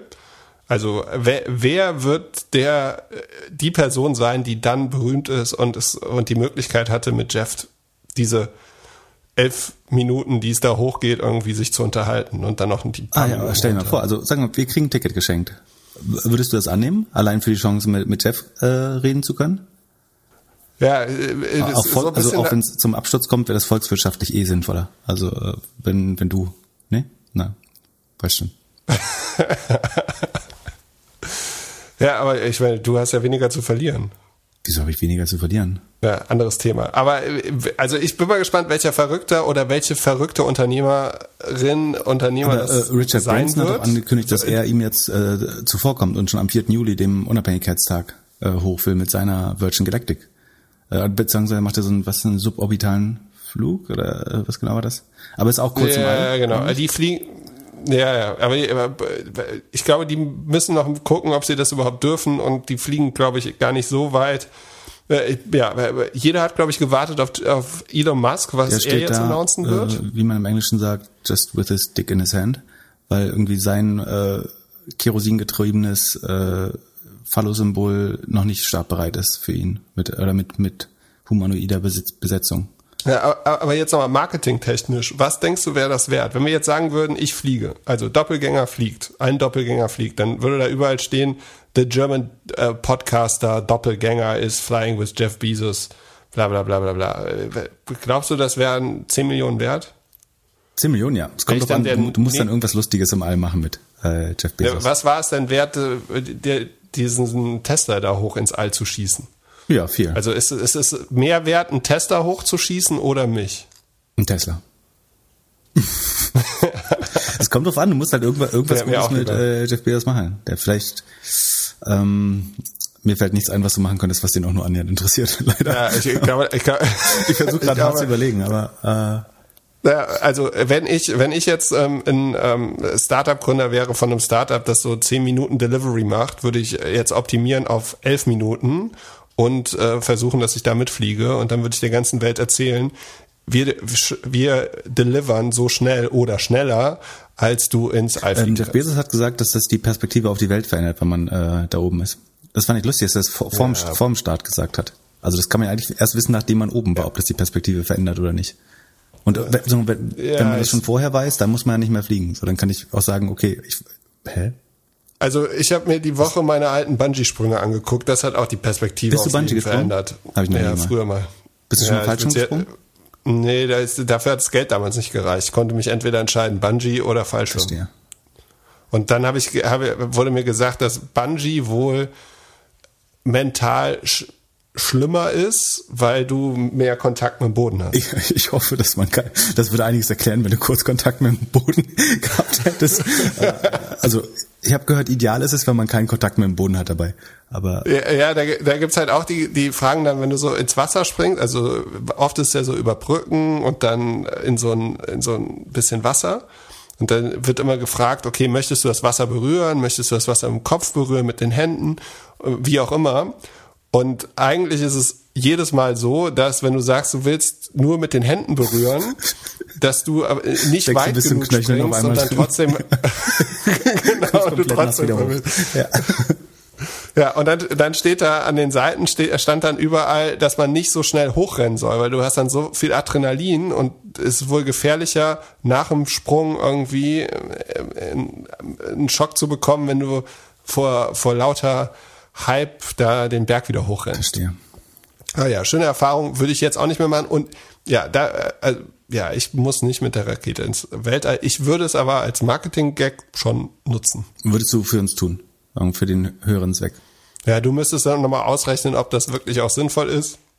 Da müsste man nochmal mit der Lebensversicherung sprechen, ob das auch in Ordnung hm, ist. Ich glaube nicht, dass das jemand versichert. Und ja, ich glaube, bei Jeff Bezos, also mein erster Eindruck war tatsächlich, Bucketlist. Der will das jetzt so schnell wie möglich. Ja, und halt als erster. Und ich meine, wer, wer das auf jeden Fall gut findet, wenn äh, Elon Musk, Richard Branson und äh, Jeff Bezos ins All fliegen auf so eine riskante äh, Mission, ist der Herr Genie, der den Ungleichheitskoeffizienten äh, erfunden hat. So, sollte das schiefgehen, wäre das ein, ein, großer Dienst an der äh, Gleichverteilung der, der Ressourcen auf der Welt. Bestimmt.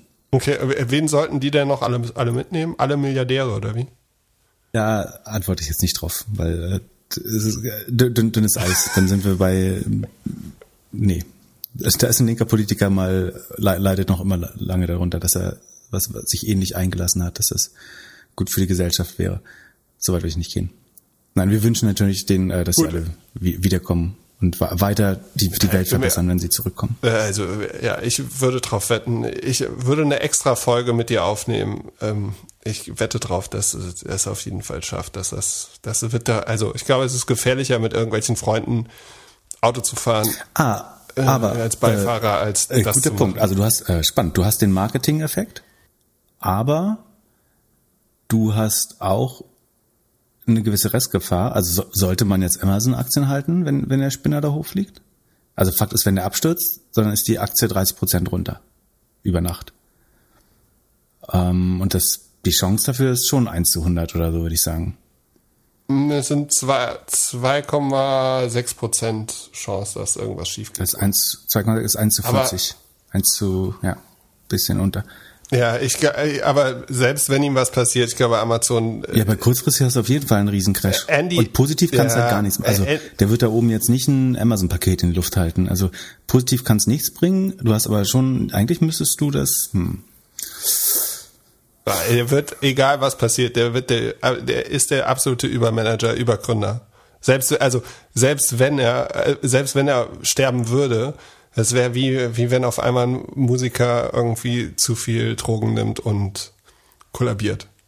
Ja, aber die Aktie würde trotzdem kaputt gehen erstmal. Nee, glaube ich nicht. Ja, wir ja, hoffen, dass nicht passiert. Aber zu Nicht habe ich schlechte Laune. Hab ich schlechte Laune. das wäre das erste Mal, dass ich Milliardär nachheule. Multimilliardär, ja, Entschuldigung, äh, wollte nicht, was wollte nicht beleidigen. Bald, bald äh, Trillionaire. Ja. Na gut, äh, ich drücke die Daumen, auch im Sinne meiner Performance. Äh, du hast ja laut Ziele in diesem Jahr. Wir müssen uns um dich müssen wir keine. Vielleicht, vielleicht flieg doch mit. Nee, ich, ich habe so diesen Adrenalin, äh, das geht mir total ab. So, ich brauche noch nie Bungee springen. äh, Fallschirmspringen werde ich vielleicht mal machen. Ähm, aber ansonsten, ja, ich brauche das irgendwie nicht so. Mein, mein, äh, in meinem Kopf ist genug Kino. Äh, ich habe eh drei Panikattacken am Tag, da brauche ich nicht, brauch ich nicht von der, von der Brücke springen. Hättest du, hättest du eine Panikattacke gehabt, wenn du deine Sachen bei Fastly gehostet hättest? Ähm, ja, das hat hier die HubSpot-Konferenz irgendwie kompromittiert, da dass das Internet mal aus war zwei Stunden lang. Kannst du uns erklären, was da passiert ist? Oder erklär erst mal, was Fastly macht. Fastly ermöglicht, ist eigentlich für ein sicheres, schnelleres Internet. Es ist so, man kann sich das so vorstellen, dass man also je nachdem, wie nah ein Server an einem dran ist, umso schneller laden Sachen. Mhm. Und äh, Fastly ist ein Netzwerk, das dir ermöglicht, weltweit deine Webseite so aufzubauen, dass sie überall schnell läuft. Und dieses Netzwerk scheint irgendwie kaputt gegangen zu sein oder irgendein Problem gab es. Das Problem musst du mir erklären. Auf jeden Fall alle Webseiten, die Fastly nutzen, davon. Mhm. waren auf einmal nicht mehr erreichbar. Ich habe es gemerkt, weil ich um ein Uhr die Präsentation von Ben beim HubSpot Grow Event anhören wollte und da stand dann nur, es gibt ein Problem. Ja, ähm, und es waren viele bekannte Webs. Also die New York Times war äh, down, der Guardian in UK, äh, Reddit äh, war down. Was, was ich komisch fand, ist, dass Amazon down war. Da würde man ja vermuten, dass die auf AWS liegen und CloudFront, also deren eigenes CDN, äh, nutzen. Das heißt, sie scheinen irgendeine Abhängigkeit von Fastly auch zu haben. Das fand ich relativ überraschend. Oder sharen irgendwelche Resources. Ähm, das war komisch. Was ich, äh, ich finde, ich würde Fastly auf jeden Fall für nicht die beste Crisis Response, äh, also nicht loben, sondern so ein bisschen verurteilen. Also einerseits, sie haben es innerhalb von zwei Stunden geklärt irgendwie. Nach, nach 40 Minuten wusste man, was der Fehler war. Und äh, dann relativ schnell hat man es innerhalb von einer Stunde wieder gefixt und dann kommt es noch zu so einer Latenz, weil der Cache wieder in die Welt sozusagen distribuiert werden muss. Das heißt, die sogenannte Hitrate auf den Cache ist noch lange Zeit niedrig. Das heißt, du musst dann also wie das funktioniert ist, wenn ich jetzt ein YouTube-Video anschaue, dann äh, geht dieser Request nicht in Silicon Valley, wo, in die YouTube-Zentrale, sondern geht eben nur irgendwie in ein Data Center in Berlin, Frankfurt oder eben so nah wie möglich an mir dran. Das kann irgendwie in, in Berlin wird es mit Sicherheit, das ist in der Regel in den, in den Groß, nah an den Großstädten oder in den Großstädten sind die in irgendeinem Keller typischerweise. Und sagen, sie mussten diesen gesamten Cache anscheinend redistribuieren. Das heißt, der musste von den originalen Content-Betreibern, Publishern dann erstmal wieder in das Fastly-Netzwerk sozusagen überspielt werden. Und äh, das hat dann nochmal ein paar Stunden gedauert, bis das ganze Internet wieder so schnell war, wie man es gewöhnt ist. Aber eigentlich haben sie es schnell gelöst. Aber was ich ein bisschen äh, schäbig fand, ist, dass die Firma zwar nicht benannt hat, welcher Kunde das war, aber die sagen, ein Kunde hat seine Settings geändert oder so die Konfiguration seines Content Delivery Networks und dadurch ist es zu einem Bug oder dadurch ist ein Bug zum Vorschein gekommen, der dann das ganze Netzwerk beeinflusst hat. Und das erweckt jetzt den Eindruck, dass es irgendwie ein Fehler dieses Kunden war, dass der irgendwas Unvorhersehbares getan hat. Aber ich meine, sorry, wenn ein Kunde 85 Prozent meines Netzwerks runterreißen kann, dann hat nicht der Kunde einen Fehler gemacht, sondern die Company hat einen Fehler gemacht. Und das heißt nicht, dass sie das bestritten haben, aber überhaupt zu erwähnen, dass das durch eine Veränderung in der Konfiguration von einem Kunden kam, finde ich eine vollkommen überflüssige Information. Weil der hat einfach keine Schuld daran. Das darf halt nicht, selbst wenn ich einen Fehler mache, darf das nicht nicht mal meine eigene Seite kaputt machen, idealerweise, geschweige denn 85 Prozent der von Fastly äh, gehosteten Seiten, fand ich jetzt nicht die optimale äh, Response auf, auf das Problem. Ähm, Genau, und es zeigt natürlich sehr stark die Abhängigkeit. Ne? Wir haben nur drei, vier große CDNs, also Cloudflare äh, ist äh, der andere große Name. Dann das älteste ist Akamai, ähm, die man irgendwie aus den 2000ern schon kennt. Und eben äh, Amazon hat mit CloudFront, äh, glaube ich, ein ähnliches Modul. Und von denen ist das Internet halt schon sehr abhängig. Also wenn, wenn da irgendwo immer ein Switch äh, auf der falschen Einstellung steht, dann ist ganz viel ganz schnell ähm, kaputt. Aber ansonsten, ich meine, insgesamt sind ja reliable. Äh, Testfrage für dich. Ein Service bietet dir an, dass er 99% Uptime hat. Ist das gut? Ist das schlecht? 99 zu wenig. Mhm, genau. Machen viele den Fehler. Also in manchen äh, Decks, die ich durchschaue, wird damit geworben, dass man nur 99, äh, dass man 99% Uptime hat. Das ist halt nicht so gut, weil wenn man das auf einen Tag umrechnet, ein Tag hat äh, 24 mal 60 sind, also mal 60 Minuten mal 24 Stunden müssten so rund 1500, 1400 40 ähm, Minuten sein. Das heißt, wenn du davon ein Prozent verlierst am Tag, sind das fast eine Viertelstunde Ausfall, die du jeden Tag hättest. Das ist eigentlich nicht so geil. Oder aufs Jahr gerechnet sind es so rund 100 Stunden. Ähm, also eigentlich nicht so geil. Das heißt, man sollte schon wirklich nach 99,8, 99,9 oder sogar noch dahinter äh, streben. Und glaubst du, dass wir in Europa unseren eigenen CDN-Anbieter, also Content Delivery Network Anbieter brauchen? Hm, ich, ich sehe die eigentlich nicht. Also die haben ohne Frage eine infrastrukturelle Rolle. Ich sehe aber noch nicht, wie die jetzt Marktmacht ausüben. Also wichtig ist, dass, dass es, das ist ein Oligopol, weil es eben nur drei, vier große Anbieter gibt.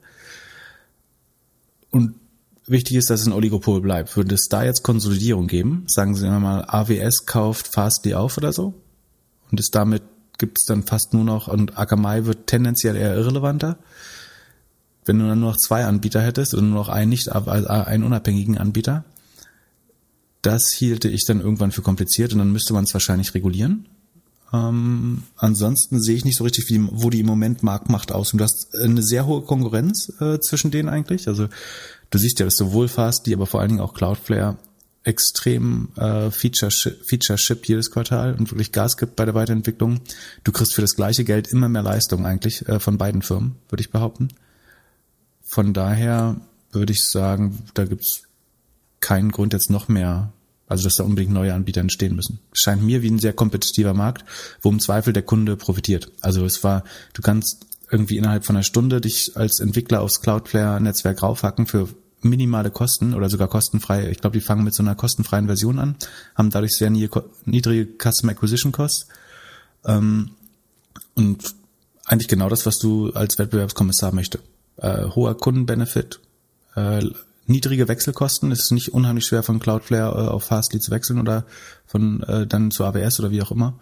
Von daher sehe ich da jetzt kein Problem oder Not, äh, das zu europäisieren oder zu, äh, ja, zu nationalisieren. Und eigentlich auch Usage-Based. Ist auf jeden Fall Usage-Based, genau. Und das ist das Gute. Du weißt, also wenn die, wenn die Kunden ihre Besucherzahlen oder ihre Content Consumption steigern, dann profitierst du automatisch mit. Weil ja Cloudflare war ja eins und Cloudflare und Fast, die waren ja beide Beispiele äh, für diese DBNER-Rechnung, die wir am Anfang gemacht haben. Die liegen bei 116 und 132, glaube ich. Sekunden, ich muss mal, ich aber 116 stimmt nicht bei Cloudflare. Warum hat Bessemer da 116 Sekunden? Ich muss mal meine Zahlen schauen. Ich habe es höher in Erinnerung. Weil 116 fände ich nämlich nicht so geil. Und ich mag Cloudflare eigentlich. Sekunde. DBNER. Da. 123 ist die nämlich, siehst du? Also die Zahlen von Bessemer stimmen nicht genau, aber die, die Aussage stimmt trotzdem. Im Zweifel haben sie die, die BNERs zu niedrig an, an, angegeben. Das heißt, der Effekt, den sie beweisen wollen, ist sogar noch größer im Zweifel. Genau. Wir haben einen interessanten Link weitergeleitet bekommen. Da stand irgendwas mit European Purpose. Purpose habe ich abgehakt als dein Thema und mich nicht weiter mit befasst. Was hat es damit Was auf sich? Das ist mein Thema. Ähm, European Purpose, das, das war eine Pressemitteilung, die diese Woche rauskam. Und zwar haben sich Delivery Hero, Bolt, Glovo und Volt, also so, ähm, so, die, die so ein bisschen die größten Delivery oder einige der größten Delivery-Anbieter äh, in Europa zusammengetan, um so eine Art Interessensvereinigung zu gründen, die sich European Purpose nennt. Und die sagen selbst, dass sie damit einen Verhaltenskodex sowie einen Leitfaden empfohlener Unternehmens- und Regulierungspraktiken für Plattformarbeit äh, erstellen wollen.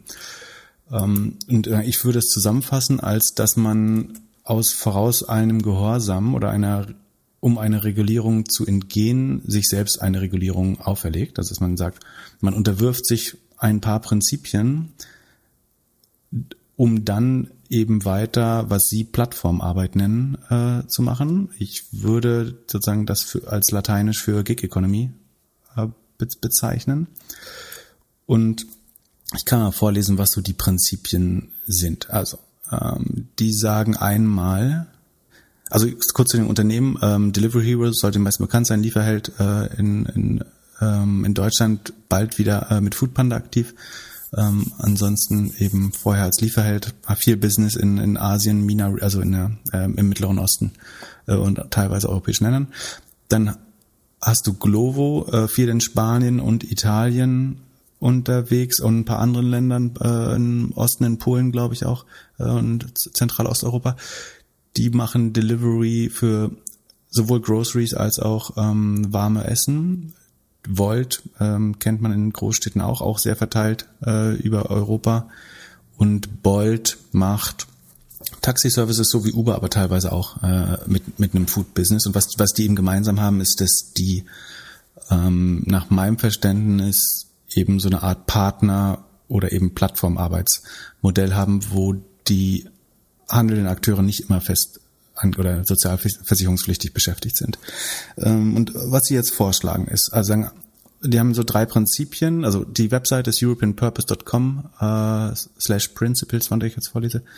So, das sind äh, drei verschiedene. Das erste ist äh, Account for all negative externalities, commit to eliminate, eliminating them and design strategy to reach those goals. Also sie möchten negative Externalitäten, also externe Effekte, die sie auf die äh, Gesellschaft, Umwelt und so weiter haben, ähm, account for, also sie wollen äh, sich, also ne, übernehmen Verantwortung dafür und committen sich, also verpflichten sich, die zu eliminieren und Strategien äh, aufzusetzen, um diese, diese Ziele zu erreichen. Und äh, sagen, das unterteilt man dann in socially, environmentally und economically. Ähm, also man sagt, man will eine inklusive und faire Plattform bauen mit einem demonstri mit einem vorzeigbaren positiven Impact, ähm, mit Zugang zu Benefits unabhängig vom äh, Arbeits- oder Employment, also Beschäftigungsstatus.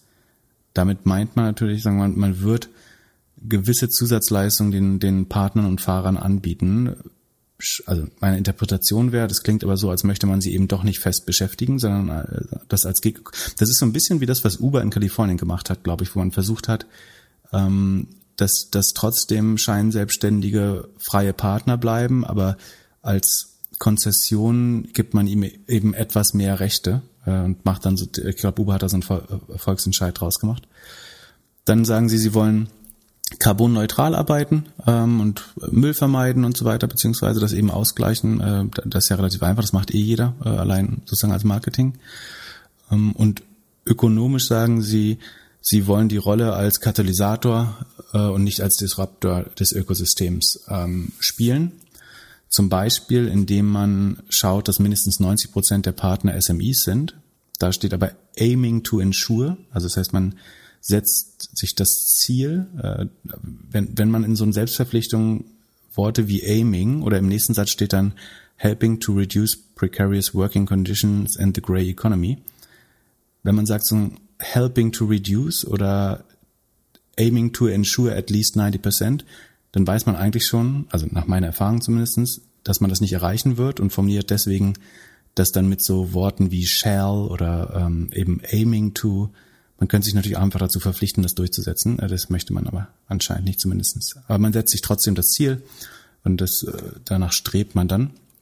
Ähm, dann sagen sie, sie möchten engaged sein und äh, ein, in das Ökosystem von Städten und also einen positiven Beitrag zu dem Ökosystem von Städten und Ländern beitragen, ähm, irgendwie in, in guten Dialog mit den verschiedenen Stakeholdern treten und Technologie ähm, verantwortlich nutzen, mit sich mit persönlichen Daten gut umgehen, ähm, gewisse Best Practices verfolgen, ihre Algorithmen relativ transparent machen und so weiter.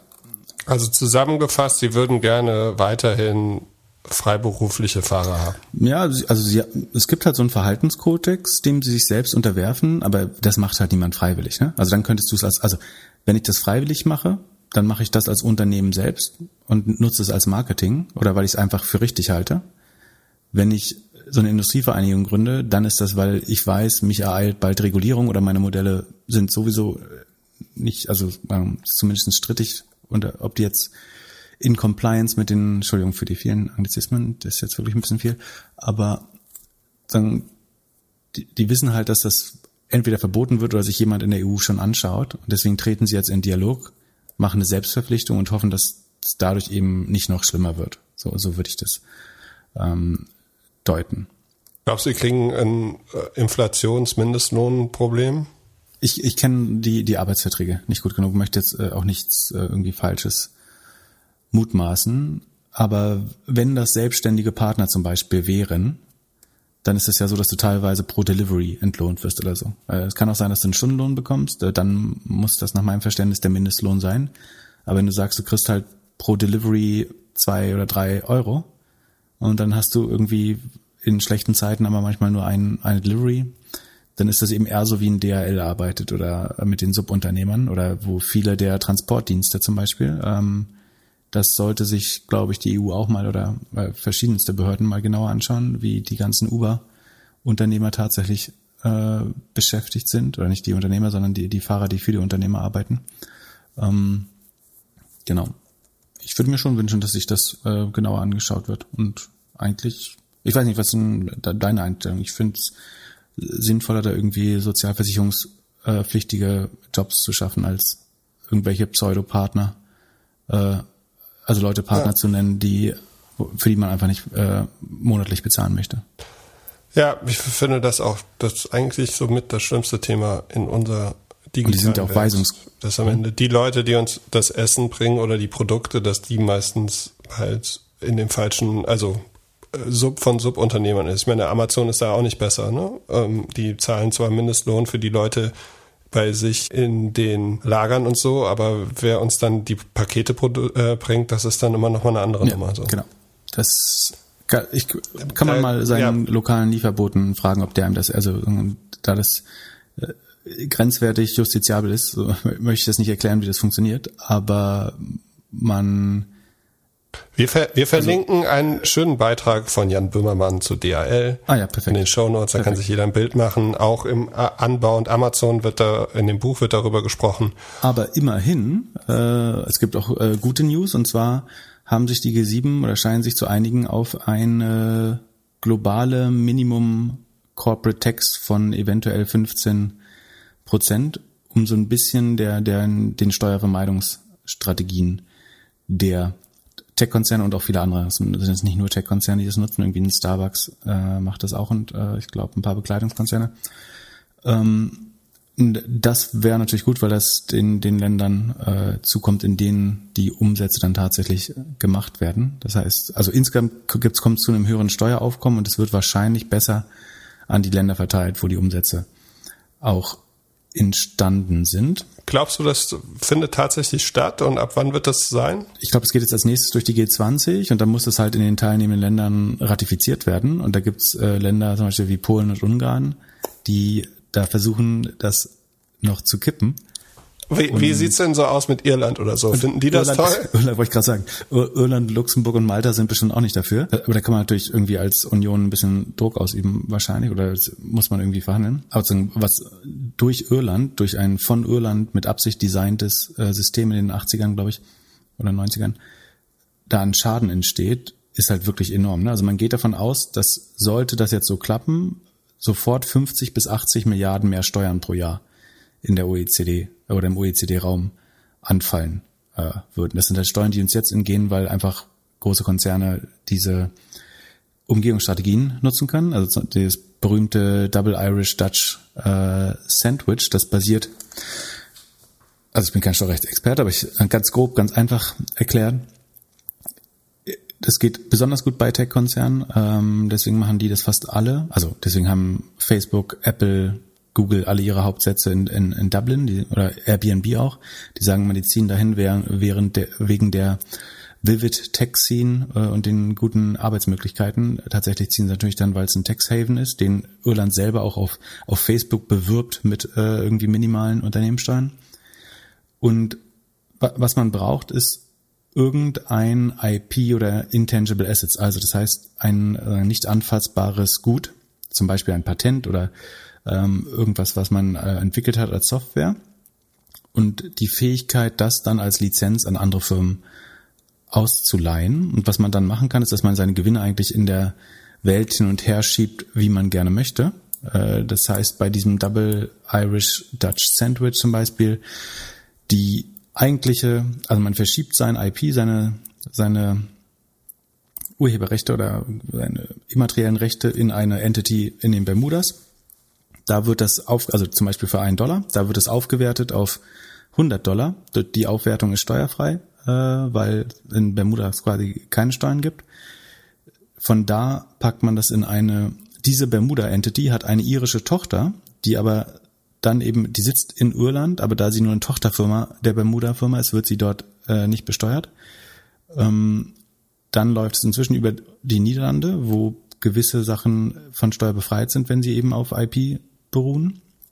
Und zurück zu dein, dann einer wirklich in Irland sitzenden äh, nochmal Muttercompany, die das äh, dann einsammelt. Am Ende geht das Geld quasi fast äh, mit einem Steuersatz von ein, zwei, drei Prozent in der Regel äh, in die Bermudas und ähm, liegt darum. Das hat man geschlossen, dieses, dieses Double Irish hat man 2015 dann äh, geschlossen äh, als Lücke.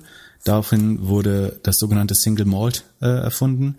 Da braucht man dann nicht mehr zwei Entities in Irland, sondern ähm, ein, ich glaube, man hat es dann über Malta gemacht, deswegen heißt, glaube ich, Malta. Also wer in Malta sitzt, hat, ist es vielleicht eventuell auch aus Steuergründen oder anderen regulierungstechnischen Problemen.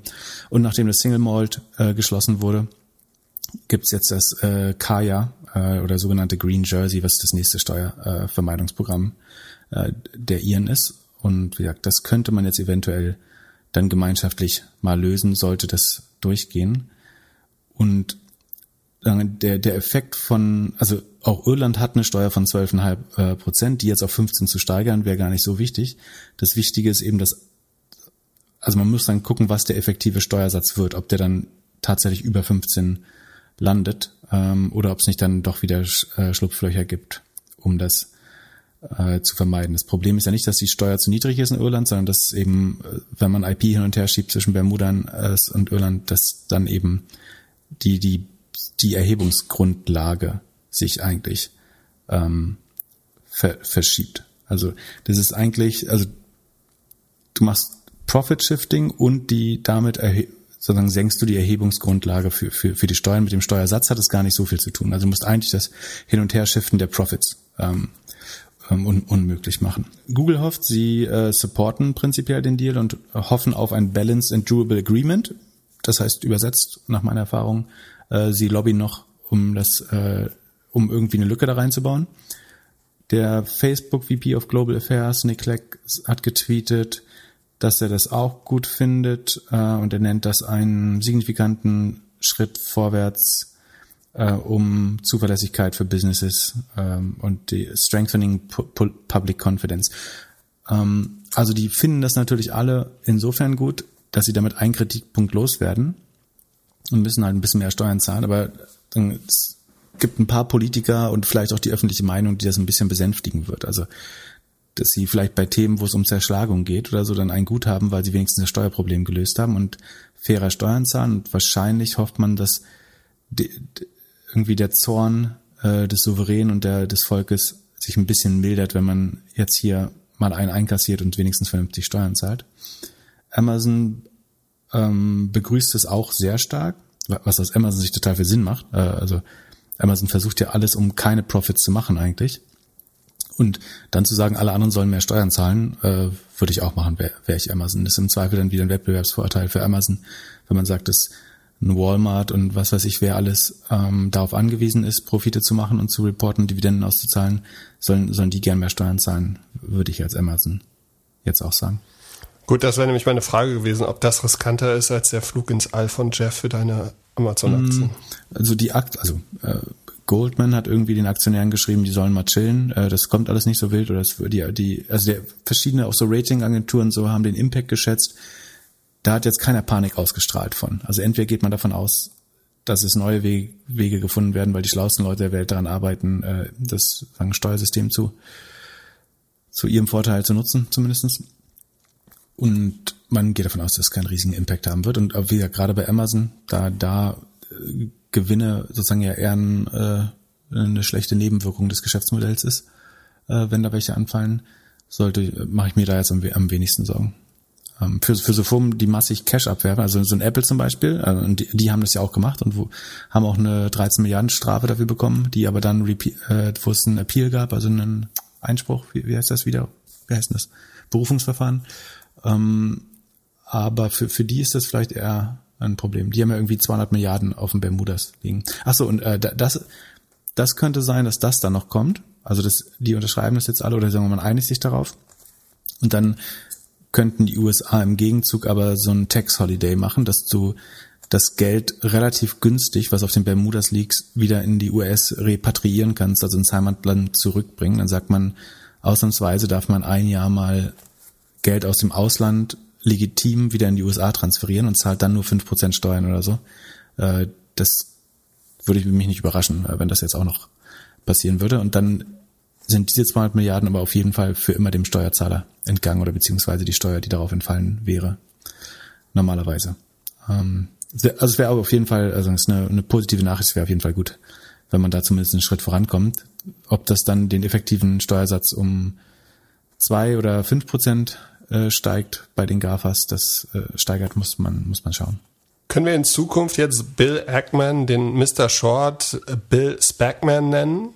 Kannst du mir erklären, warum der Universal Music Group jetzt als Spec-Target gefunden hat? Also wollte der nicht irgendeine Tech-Firma nehmen? Hat, hat Chamath ihm alles abgekauft oder schon weggekauft? Genau, ich würde auch eher glauben, der hat nichts anderes gefunden. Also der Spec ähm, Pershing Square, ähm, wie heißt der, Tontine Holdings, also von dem bekannten Short- oder Hedgefund-Manager Bill Eckman, will sich die Universal Music Group aus Vivendi, einem französischen Gemischtkonzern, äh, rausschneiden. Oder Vivendi wollte den sowieso in den Niederlanden an die Börse bringen, die, die äh, Universal Music Group.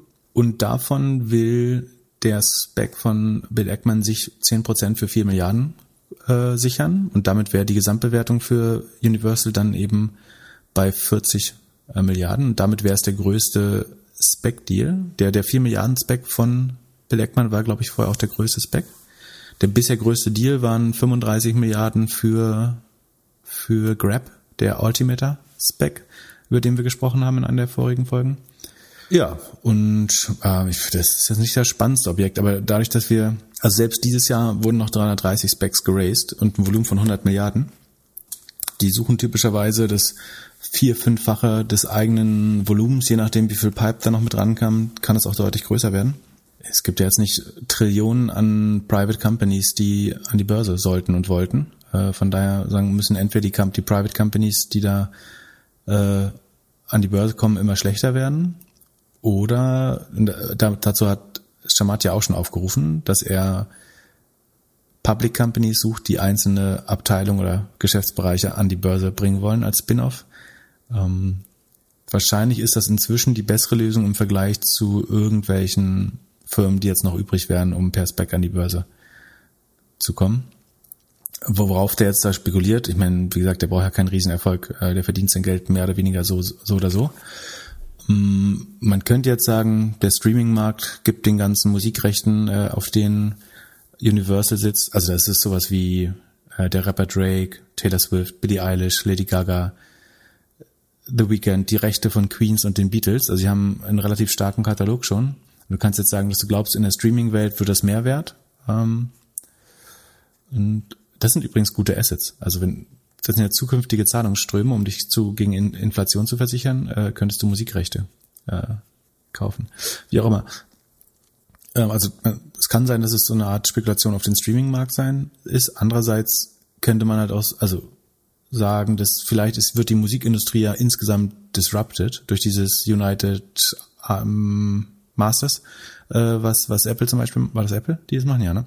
Ähm, und da hast du diesen ganzen Musikindustriekomplex mit Labels, Vertriebs, äh, Publisher, was weiß ich, Distributor, äh, Management, Plattform, Pipapo, die relativ, also die insgesamt eigentlich auch nur ein Verlagswesen sind, die dir ein bisschen Vorschuss geben und irgendwie eine Record Release Party im Pearl, wenn deine Platte rauskommt, kann man jetzt schon argumentieren, ob man diesen Komplex jetzt wirklich braucht in der Welt, wo die Künstler größtenteils ihre Distribution own und im direkten Kontakt mit ihren Fans stehen über Instagram oder TikTok. Ähm, da würde ich sagen, langfristig bin ich für die Musikindustrie vielleicht eher nicht so bullish, ähm, zumindest für, für die nächste Generation, aber er scheint es äh, spannend zu finden. Ja, Bill, ich würde dir hier kurz die Präsentation machen. Also du kannst so ein Slide machen, dass du sagst, hier Musikrechte ist besser als SaaS-Modell. Äh, es ist auch usage-based, weil äh, ältere Herrschaften immer wieder die alte Musik hören, die hören die immer können öfter. Sie nicht ausschalten. Und genau, die werden auch nicht mehr ausschalten. Es kommt immer, in, äh, wenn die einschlafen, läuft es halt auch weiter, immer in Repeat. Und die sind auch alle, die wollen auch alle in besserer Qualität das hören. Das heißt, die Streaming äh, Umsätze sind viel höher und dann geht wieder viel mehr dort rein. Ja, ich meine, im Moment gehen die Streaming-Umsätze nur hoch, ne? Wenn du das weiterzeichnest, dann äh, kommt halt irgendwann die 100 Prozent, dann muss, dann wird schwer. Aber noch, noch sieht das aus, als würde das boomen. Aber bin mir nicht so sicher aber äh, ich glaube, es gibt halt nichts anderes, was man für vier Milliarden an die Börse holen kann. Gerade, ich wüsste jetzt nicht, was irgendwie ein Klarna, aber die wollen bestimmt einen vernünftigen Börsengang machen. Von daher schwer. Oh ja, die haben wieder irgendwie viel Geld bekommen die Woche. Ah, die haben Geld geraced, 600 Millionen geraced auf 47, so in dem Dreh, 47 Milliarden. Ja. Ja, krass. Äh, und Klaus Math freut sich, dass seine Specs jetzt alle durch, durch Reddit gezogen werden? Ach so, ja, genau. Wir haben auch den zweiten Frühling der Meme-Aktien äh, wieder, äh, was wirklich nervig ist. Äh, ich glaube, EMC hatten wir letztes Mal kurz besprochen. Die nutzen das schön zur Kapitalerhöhung jetzt und cashen auf dem hohen äh, Kurs ein. Also sie geben neue Aktien raus.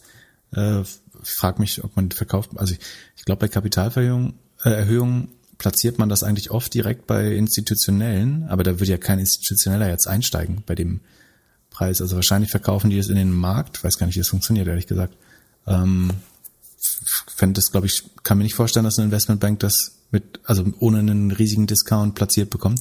So oder so, sie machen was aus dem hohen Kurs, äh, und zwar Liquidität für die eigene Firma. Und ansonsten kommen jetzt äh, die deutschen Meme-Aktien, Windeln.de, Adler Modemärkte, Air Berlin, also man, man sieht die besten, besten Namen der deutschen. Air Berlin, gibt's die noch?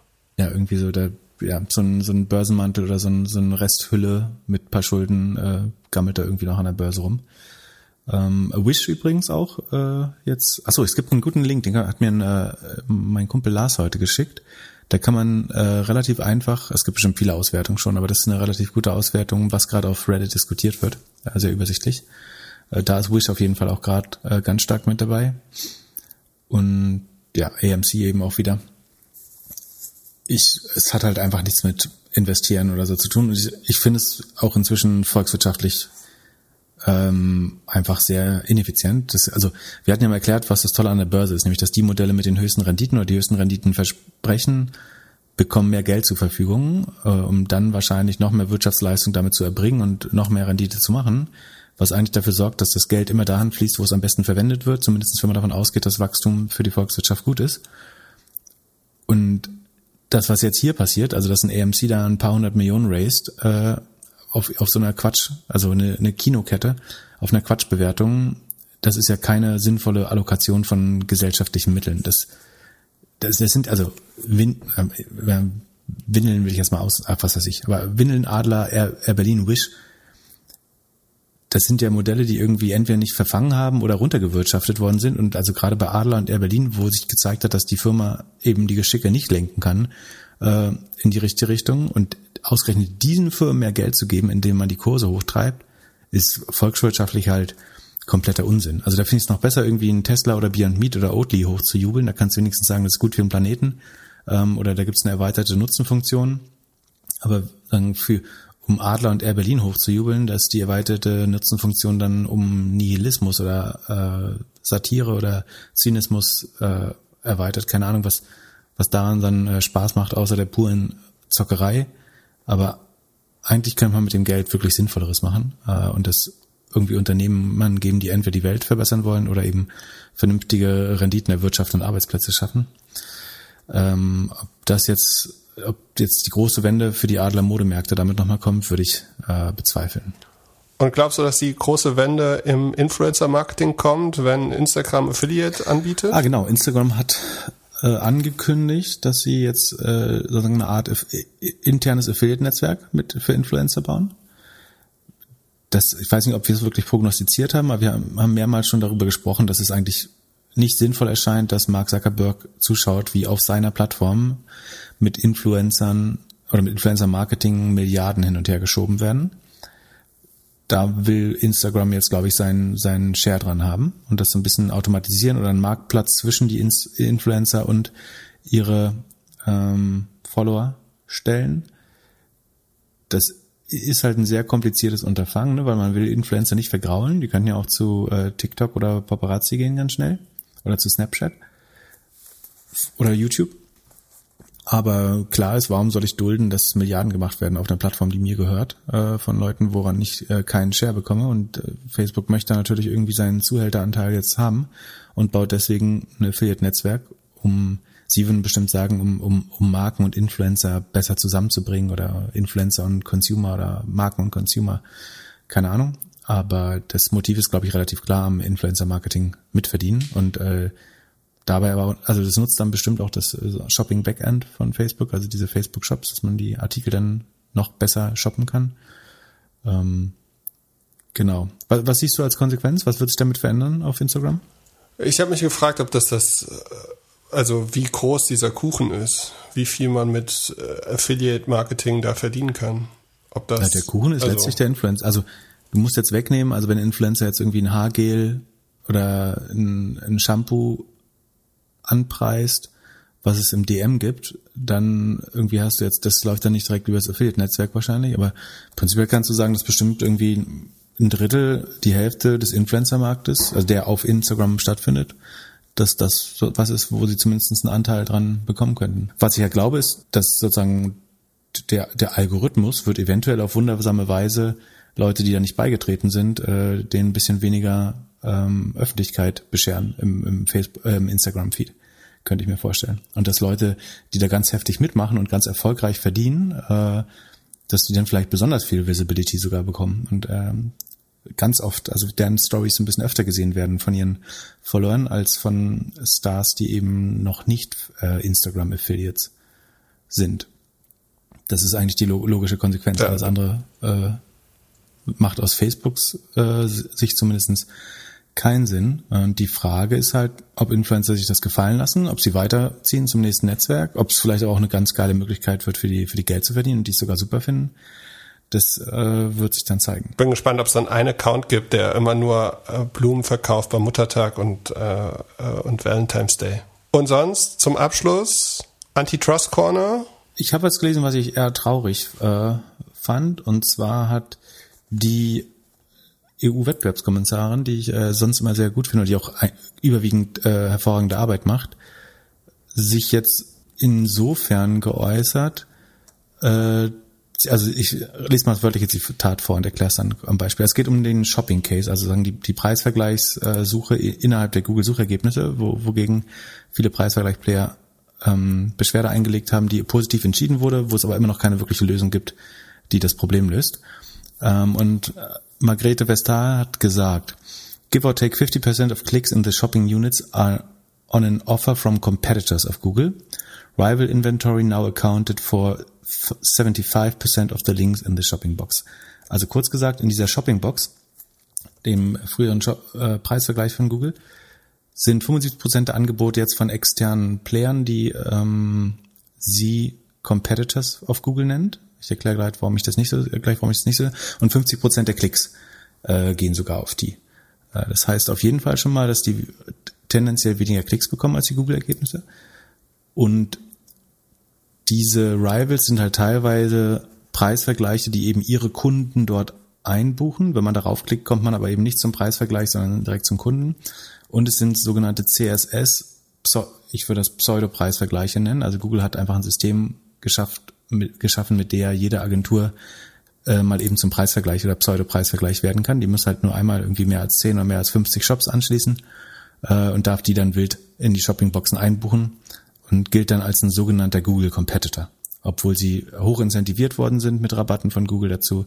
Und es ist so ein bisschen rangezüchtete Schoßhündchen-Konkurrenz, die du dir hältst, damit es einen Pseudo-Vergleich gibt. Was diese Competitor aber trotzdem machen, müssen, ist diese Shoppingbox bezahlen. Also letztlich kriegt Google trotzdem den Klick bezahlt. Es ist nur so, dass statt des Shops selber, also der Shop bucht nicht mehr selber seine Klicks bei Google Shopping, sondern dieser Preisvergleich dazwischen bucht für den Shops äh, die Klicks und damit gehen dann eben ein, ein, Teil der Klicks zu sogenannten Rivals oder Competitors. Das, die Auswirkung ist genau die gleiche, nämlich dass Google sein eigenes Produkt bevorzugt ganz oben und äh, halt einen Großteil der Einnahmen auch weiterhin bekommt. Und dadurch wird jetzt kein Preisvergleich irgendwie länger leben, weil er sich in diese Box mit einbuchen darf. Zumal man ja in der Regel bereit ist, bis zu 100 Prozent äh, der, der, des Deckungsbeitrags da auszugeben. Das heißt, da wird jetzt auch keiner reich drin. Das heißt, es ist eigentlich so ein bisschen, als wenn die, die Deutsche Bahn sagt, äh, unsere Züge haben immer Vorfahrt und äh, stehen auch ganz oben in der Buchungs-App. Und äh, alle anderen Züge müssen aber äh, irgendwie auf Bahn, an den Bahnschranken auf die Autos warten und nicht andersrum. Ähm, und jetzt machen wir aber Gleichberechtigung. Also wir stellen, wir wurden jetzt abgemahnt und stellen das gleich. Und deswegen stellen wir jetzt die, die Züge von Wettbewerbern gleich. Die müssen aber äh, rot-weiß angemalt werden, äh, auch, auch ICEs sein, ähm, dürfen, also können ein kleines anderes Logo drauf haben. Ähm, aber und 100 Prozent der Marge möchten wir aber auch noch äh, haben dafür. Dann, dann dürfen die mit uns äh, kon konkurrieren. Oder, oder anders formuliert, wenn, wenn Google eine Olympiade ausrichten würde, würden, würden sie alle miteinander competen lassen um den ersten, zweiten, dritten Platz. Äh, und obwohl Google selber Heimvorteil hat, äh, würden sie sagen, ja, wir haben aber keinen Bock zu trainieren. Und deswegen stellen wir eine große weiße Wand vors Podium, wo nullter Platz draufsteht und da, da sind wir bei der Siegerehrung. Ähm, also das ändert halt, also dieses dieser sogenannte Compliance-Mechanismus, der das, diesen Missbrauch beenden soll, endet halt nichts an der Situation, dass Google sein eigenes Produkt präferiert, nur dass man sich jetzt in dieses Produkt einkaufen darf. Das, während Google eben dort die, die einen Großteil der Marge abzieht. Das, für mich stellt das keine Ver Verbesserung des Marktes dar. Und du, gesagt, das hast du halt ähm, als Beispiel mit der Olympiade deswegen, weil du hast das halt in allen Disziplinen. Du wirst es, du hast das gleiche Problem bei den Fernwohnungen, bei den Jobs, ähm, bei den Hotels, bei den Flügen. Ähm, und als wirkliche Lösung, äh, auch wenn ich die Arbeit der, der Kommission und äh, von Frau Fester sehr schätze, löst das das Problem des Marktes äh, leider gar nicht. Also weder diese Fine, die groß klingt, aber für Google halt ein Parkticket ist, als dieser Compliance-Mechanismus. Ähm, ich glaube nicht, dass irgendein Preisvergleich sich so einlassen würde, dass sich die Lage deutlich gebessert hat in den letzten fünf Jahren äh, durch diese Entscheidung, obwohl man formell gewonnen hat und das als marktmissbräuchlich festgestellt wurde. Aber die weder ist die Situation besser noch äh, wurden bisher irgendwie die wurde der der der Schaden irgendwie äh, egalisiert, der da entstanden ist. Und wie müsste es repariert werden, verbessert werden? Ja, es ist unheimlich schwer, einen guten, besseren Compliance-Mechanismus zu finden. Aber du kannst halt entweder sagen, dass ähm, Google einen Weg findet, wieder das beste Ergebnis oben hinzustellen. Ähm, oder eben äh, sein, sein, sein Preisvergleich nicht außer Konkurrenz äh, laufen lässt über allen anderen. Ähm, das vor allen Dingen ist halt schwer zu regulieren, weil du eigentlich den Intent lösen musst. Aber dann, dann ist es so schwammig. Also eigentlich musst du sagen, Google darf nicht mehr bezahlte Klicks zu irgendwelchen äh, eigenen Produkten ähm, äh, diverten, wie sagt man das, umleiten. Das ist aber so schwammig, dass äh, irgendwie nicht konkret genug ist. Wenn du es konkret machst, dann sagst zum Beispiel, Google muss Konkurrenten gleich behandeln, dann sagen sie halt, ja, dann stellen wir halt das da oben hin und dann dürfen die auch zahlen. Aber es ist ja nicht so, als wenn die Google Shopping Unit, also als wenn bei Google eine Abteilung existiert, die jetzt Geld dafür bezahlt, da oben drin zu sein. Also es ist ja trotzdem keine Fair Competition, äh, die da entsteht. Äh, von daher kompliziert. Hast du nicht noch eine positive Nachricht? So, so können wir nicht enden. Sag noch was Positives. Ich freue mich, dass du äh, diese Woche äh, ein Interview hast. Also ich freue mich auf Donnerstag. Bin gespannt, wie du hast das da vorbereitest. Hast du schon einen erschlichen? Na gut, vielleicht kriegst du einen aus der Community. Warte auf den Discord-Code.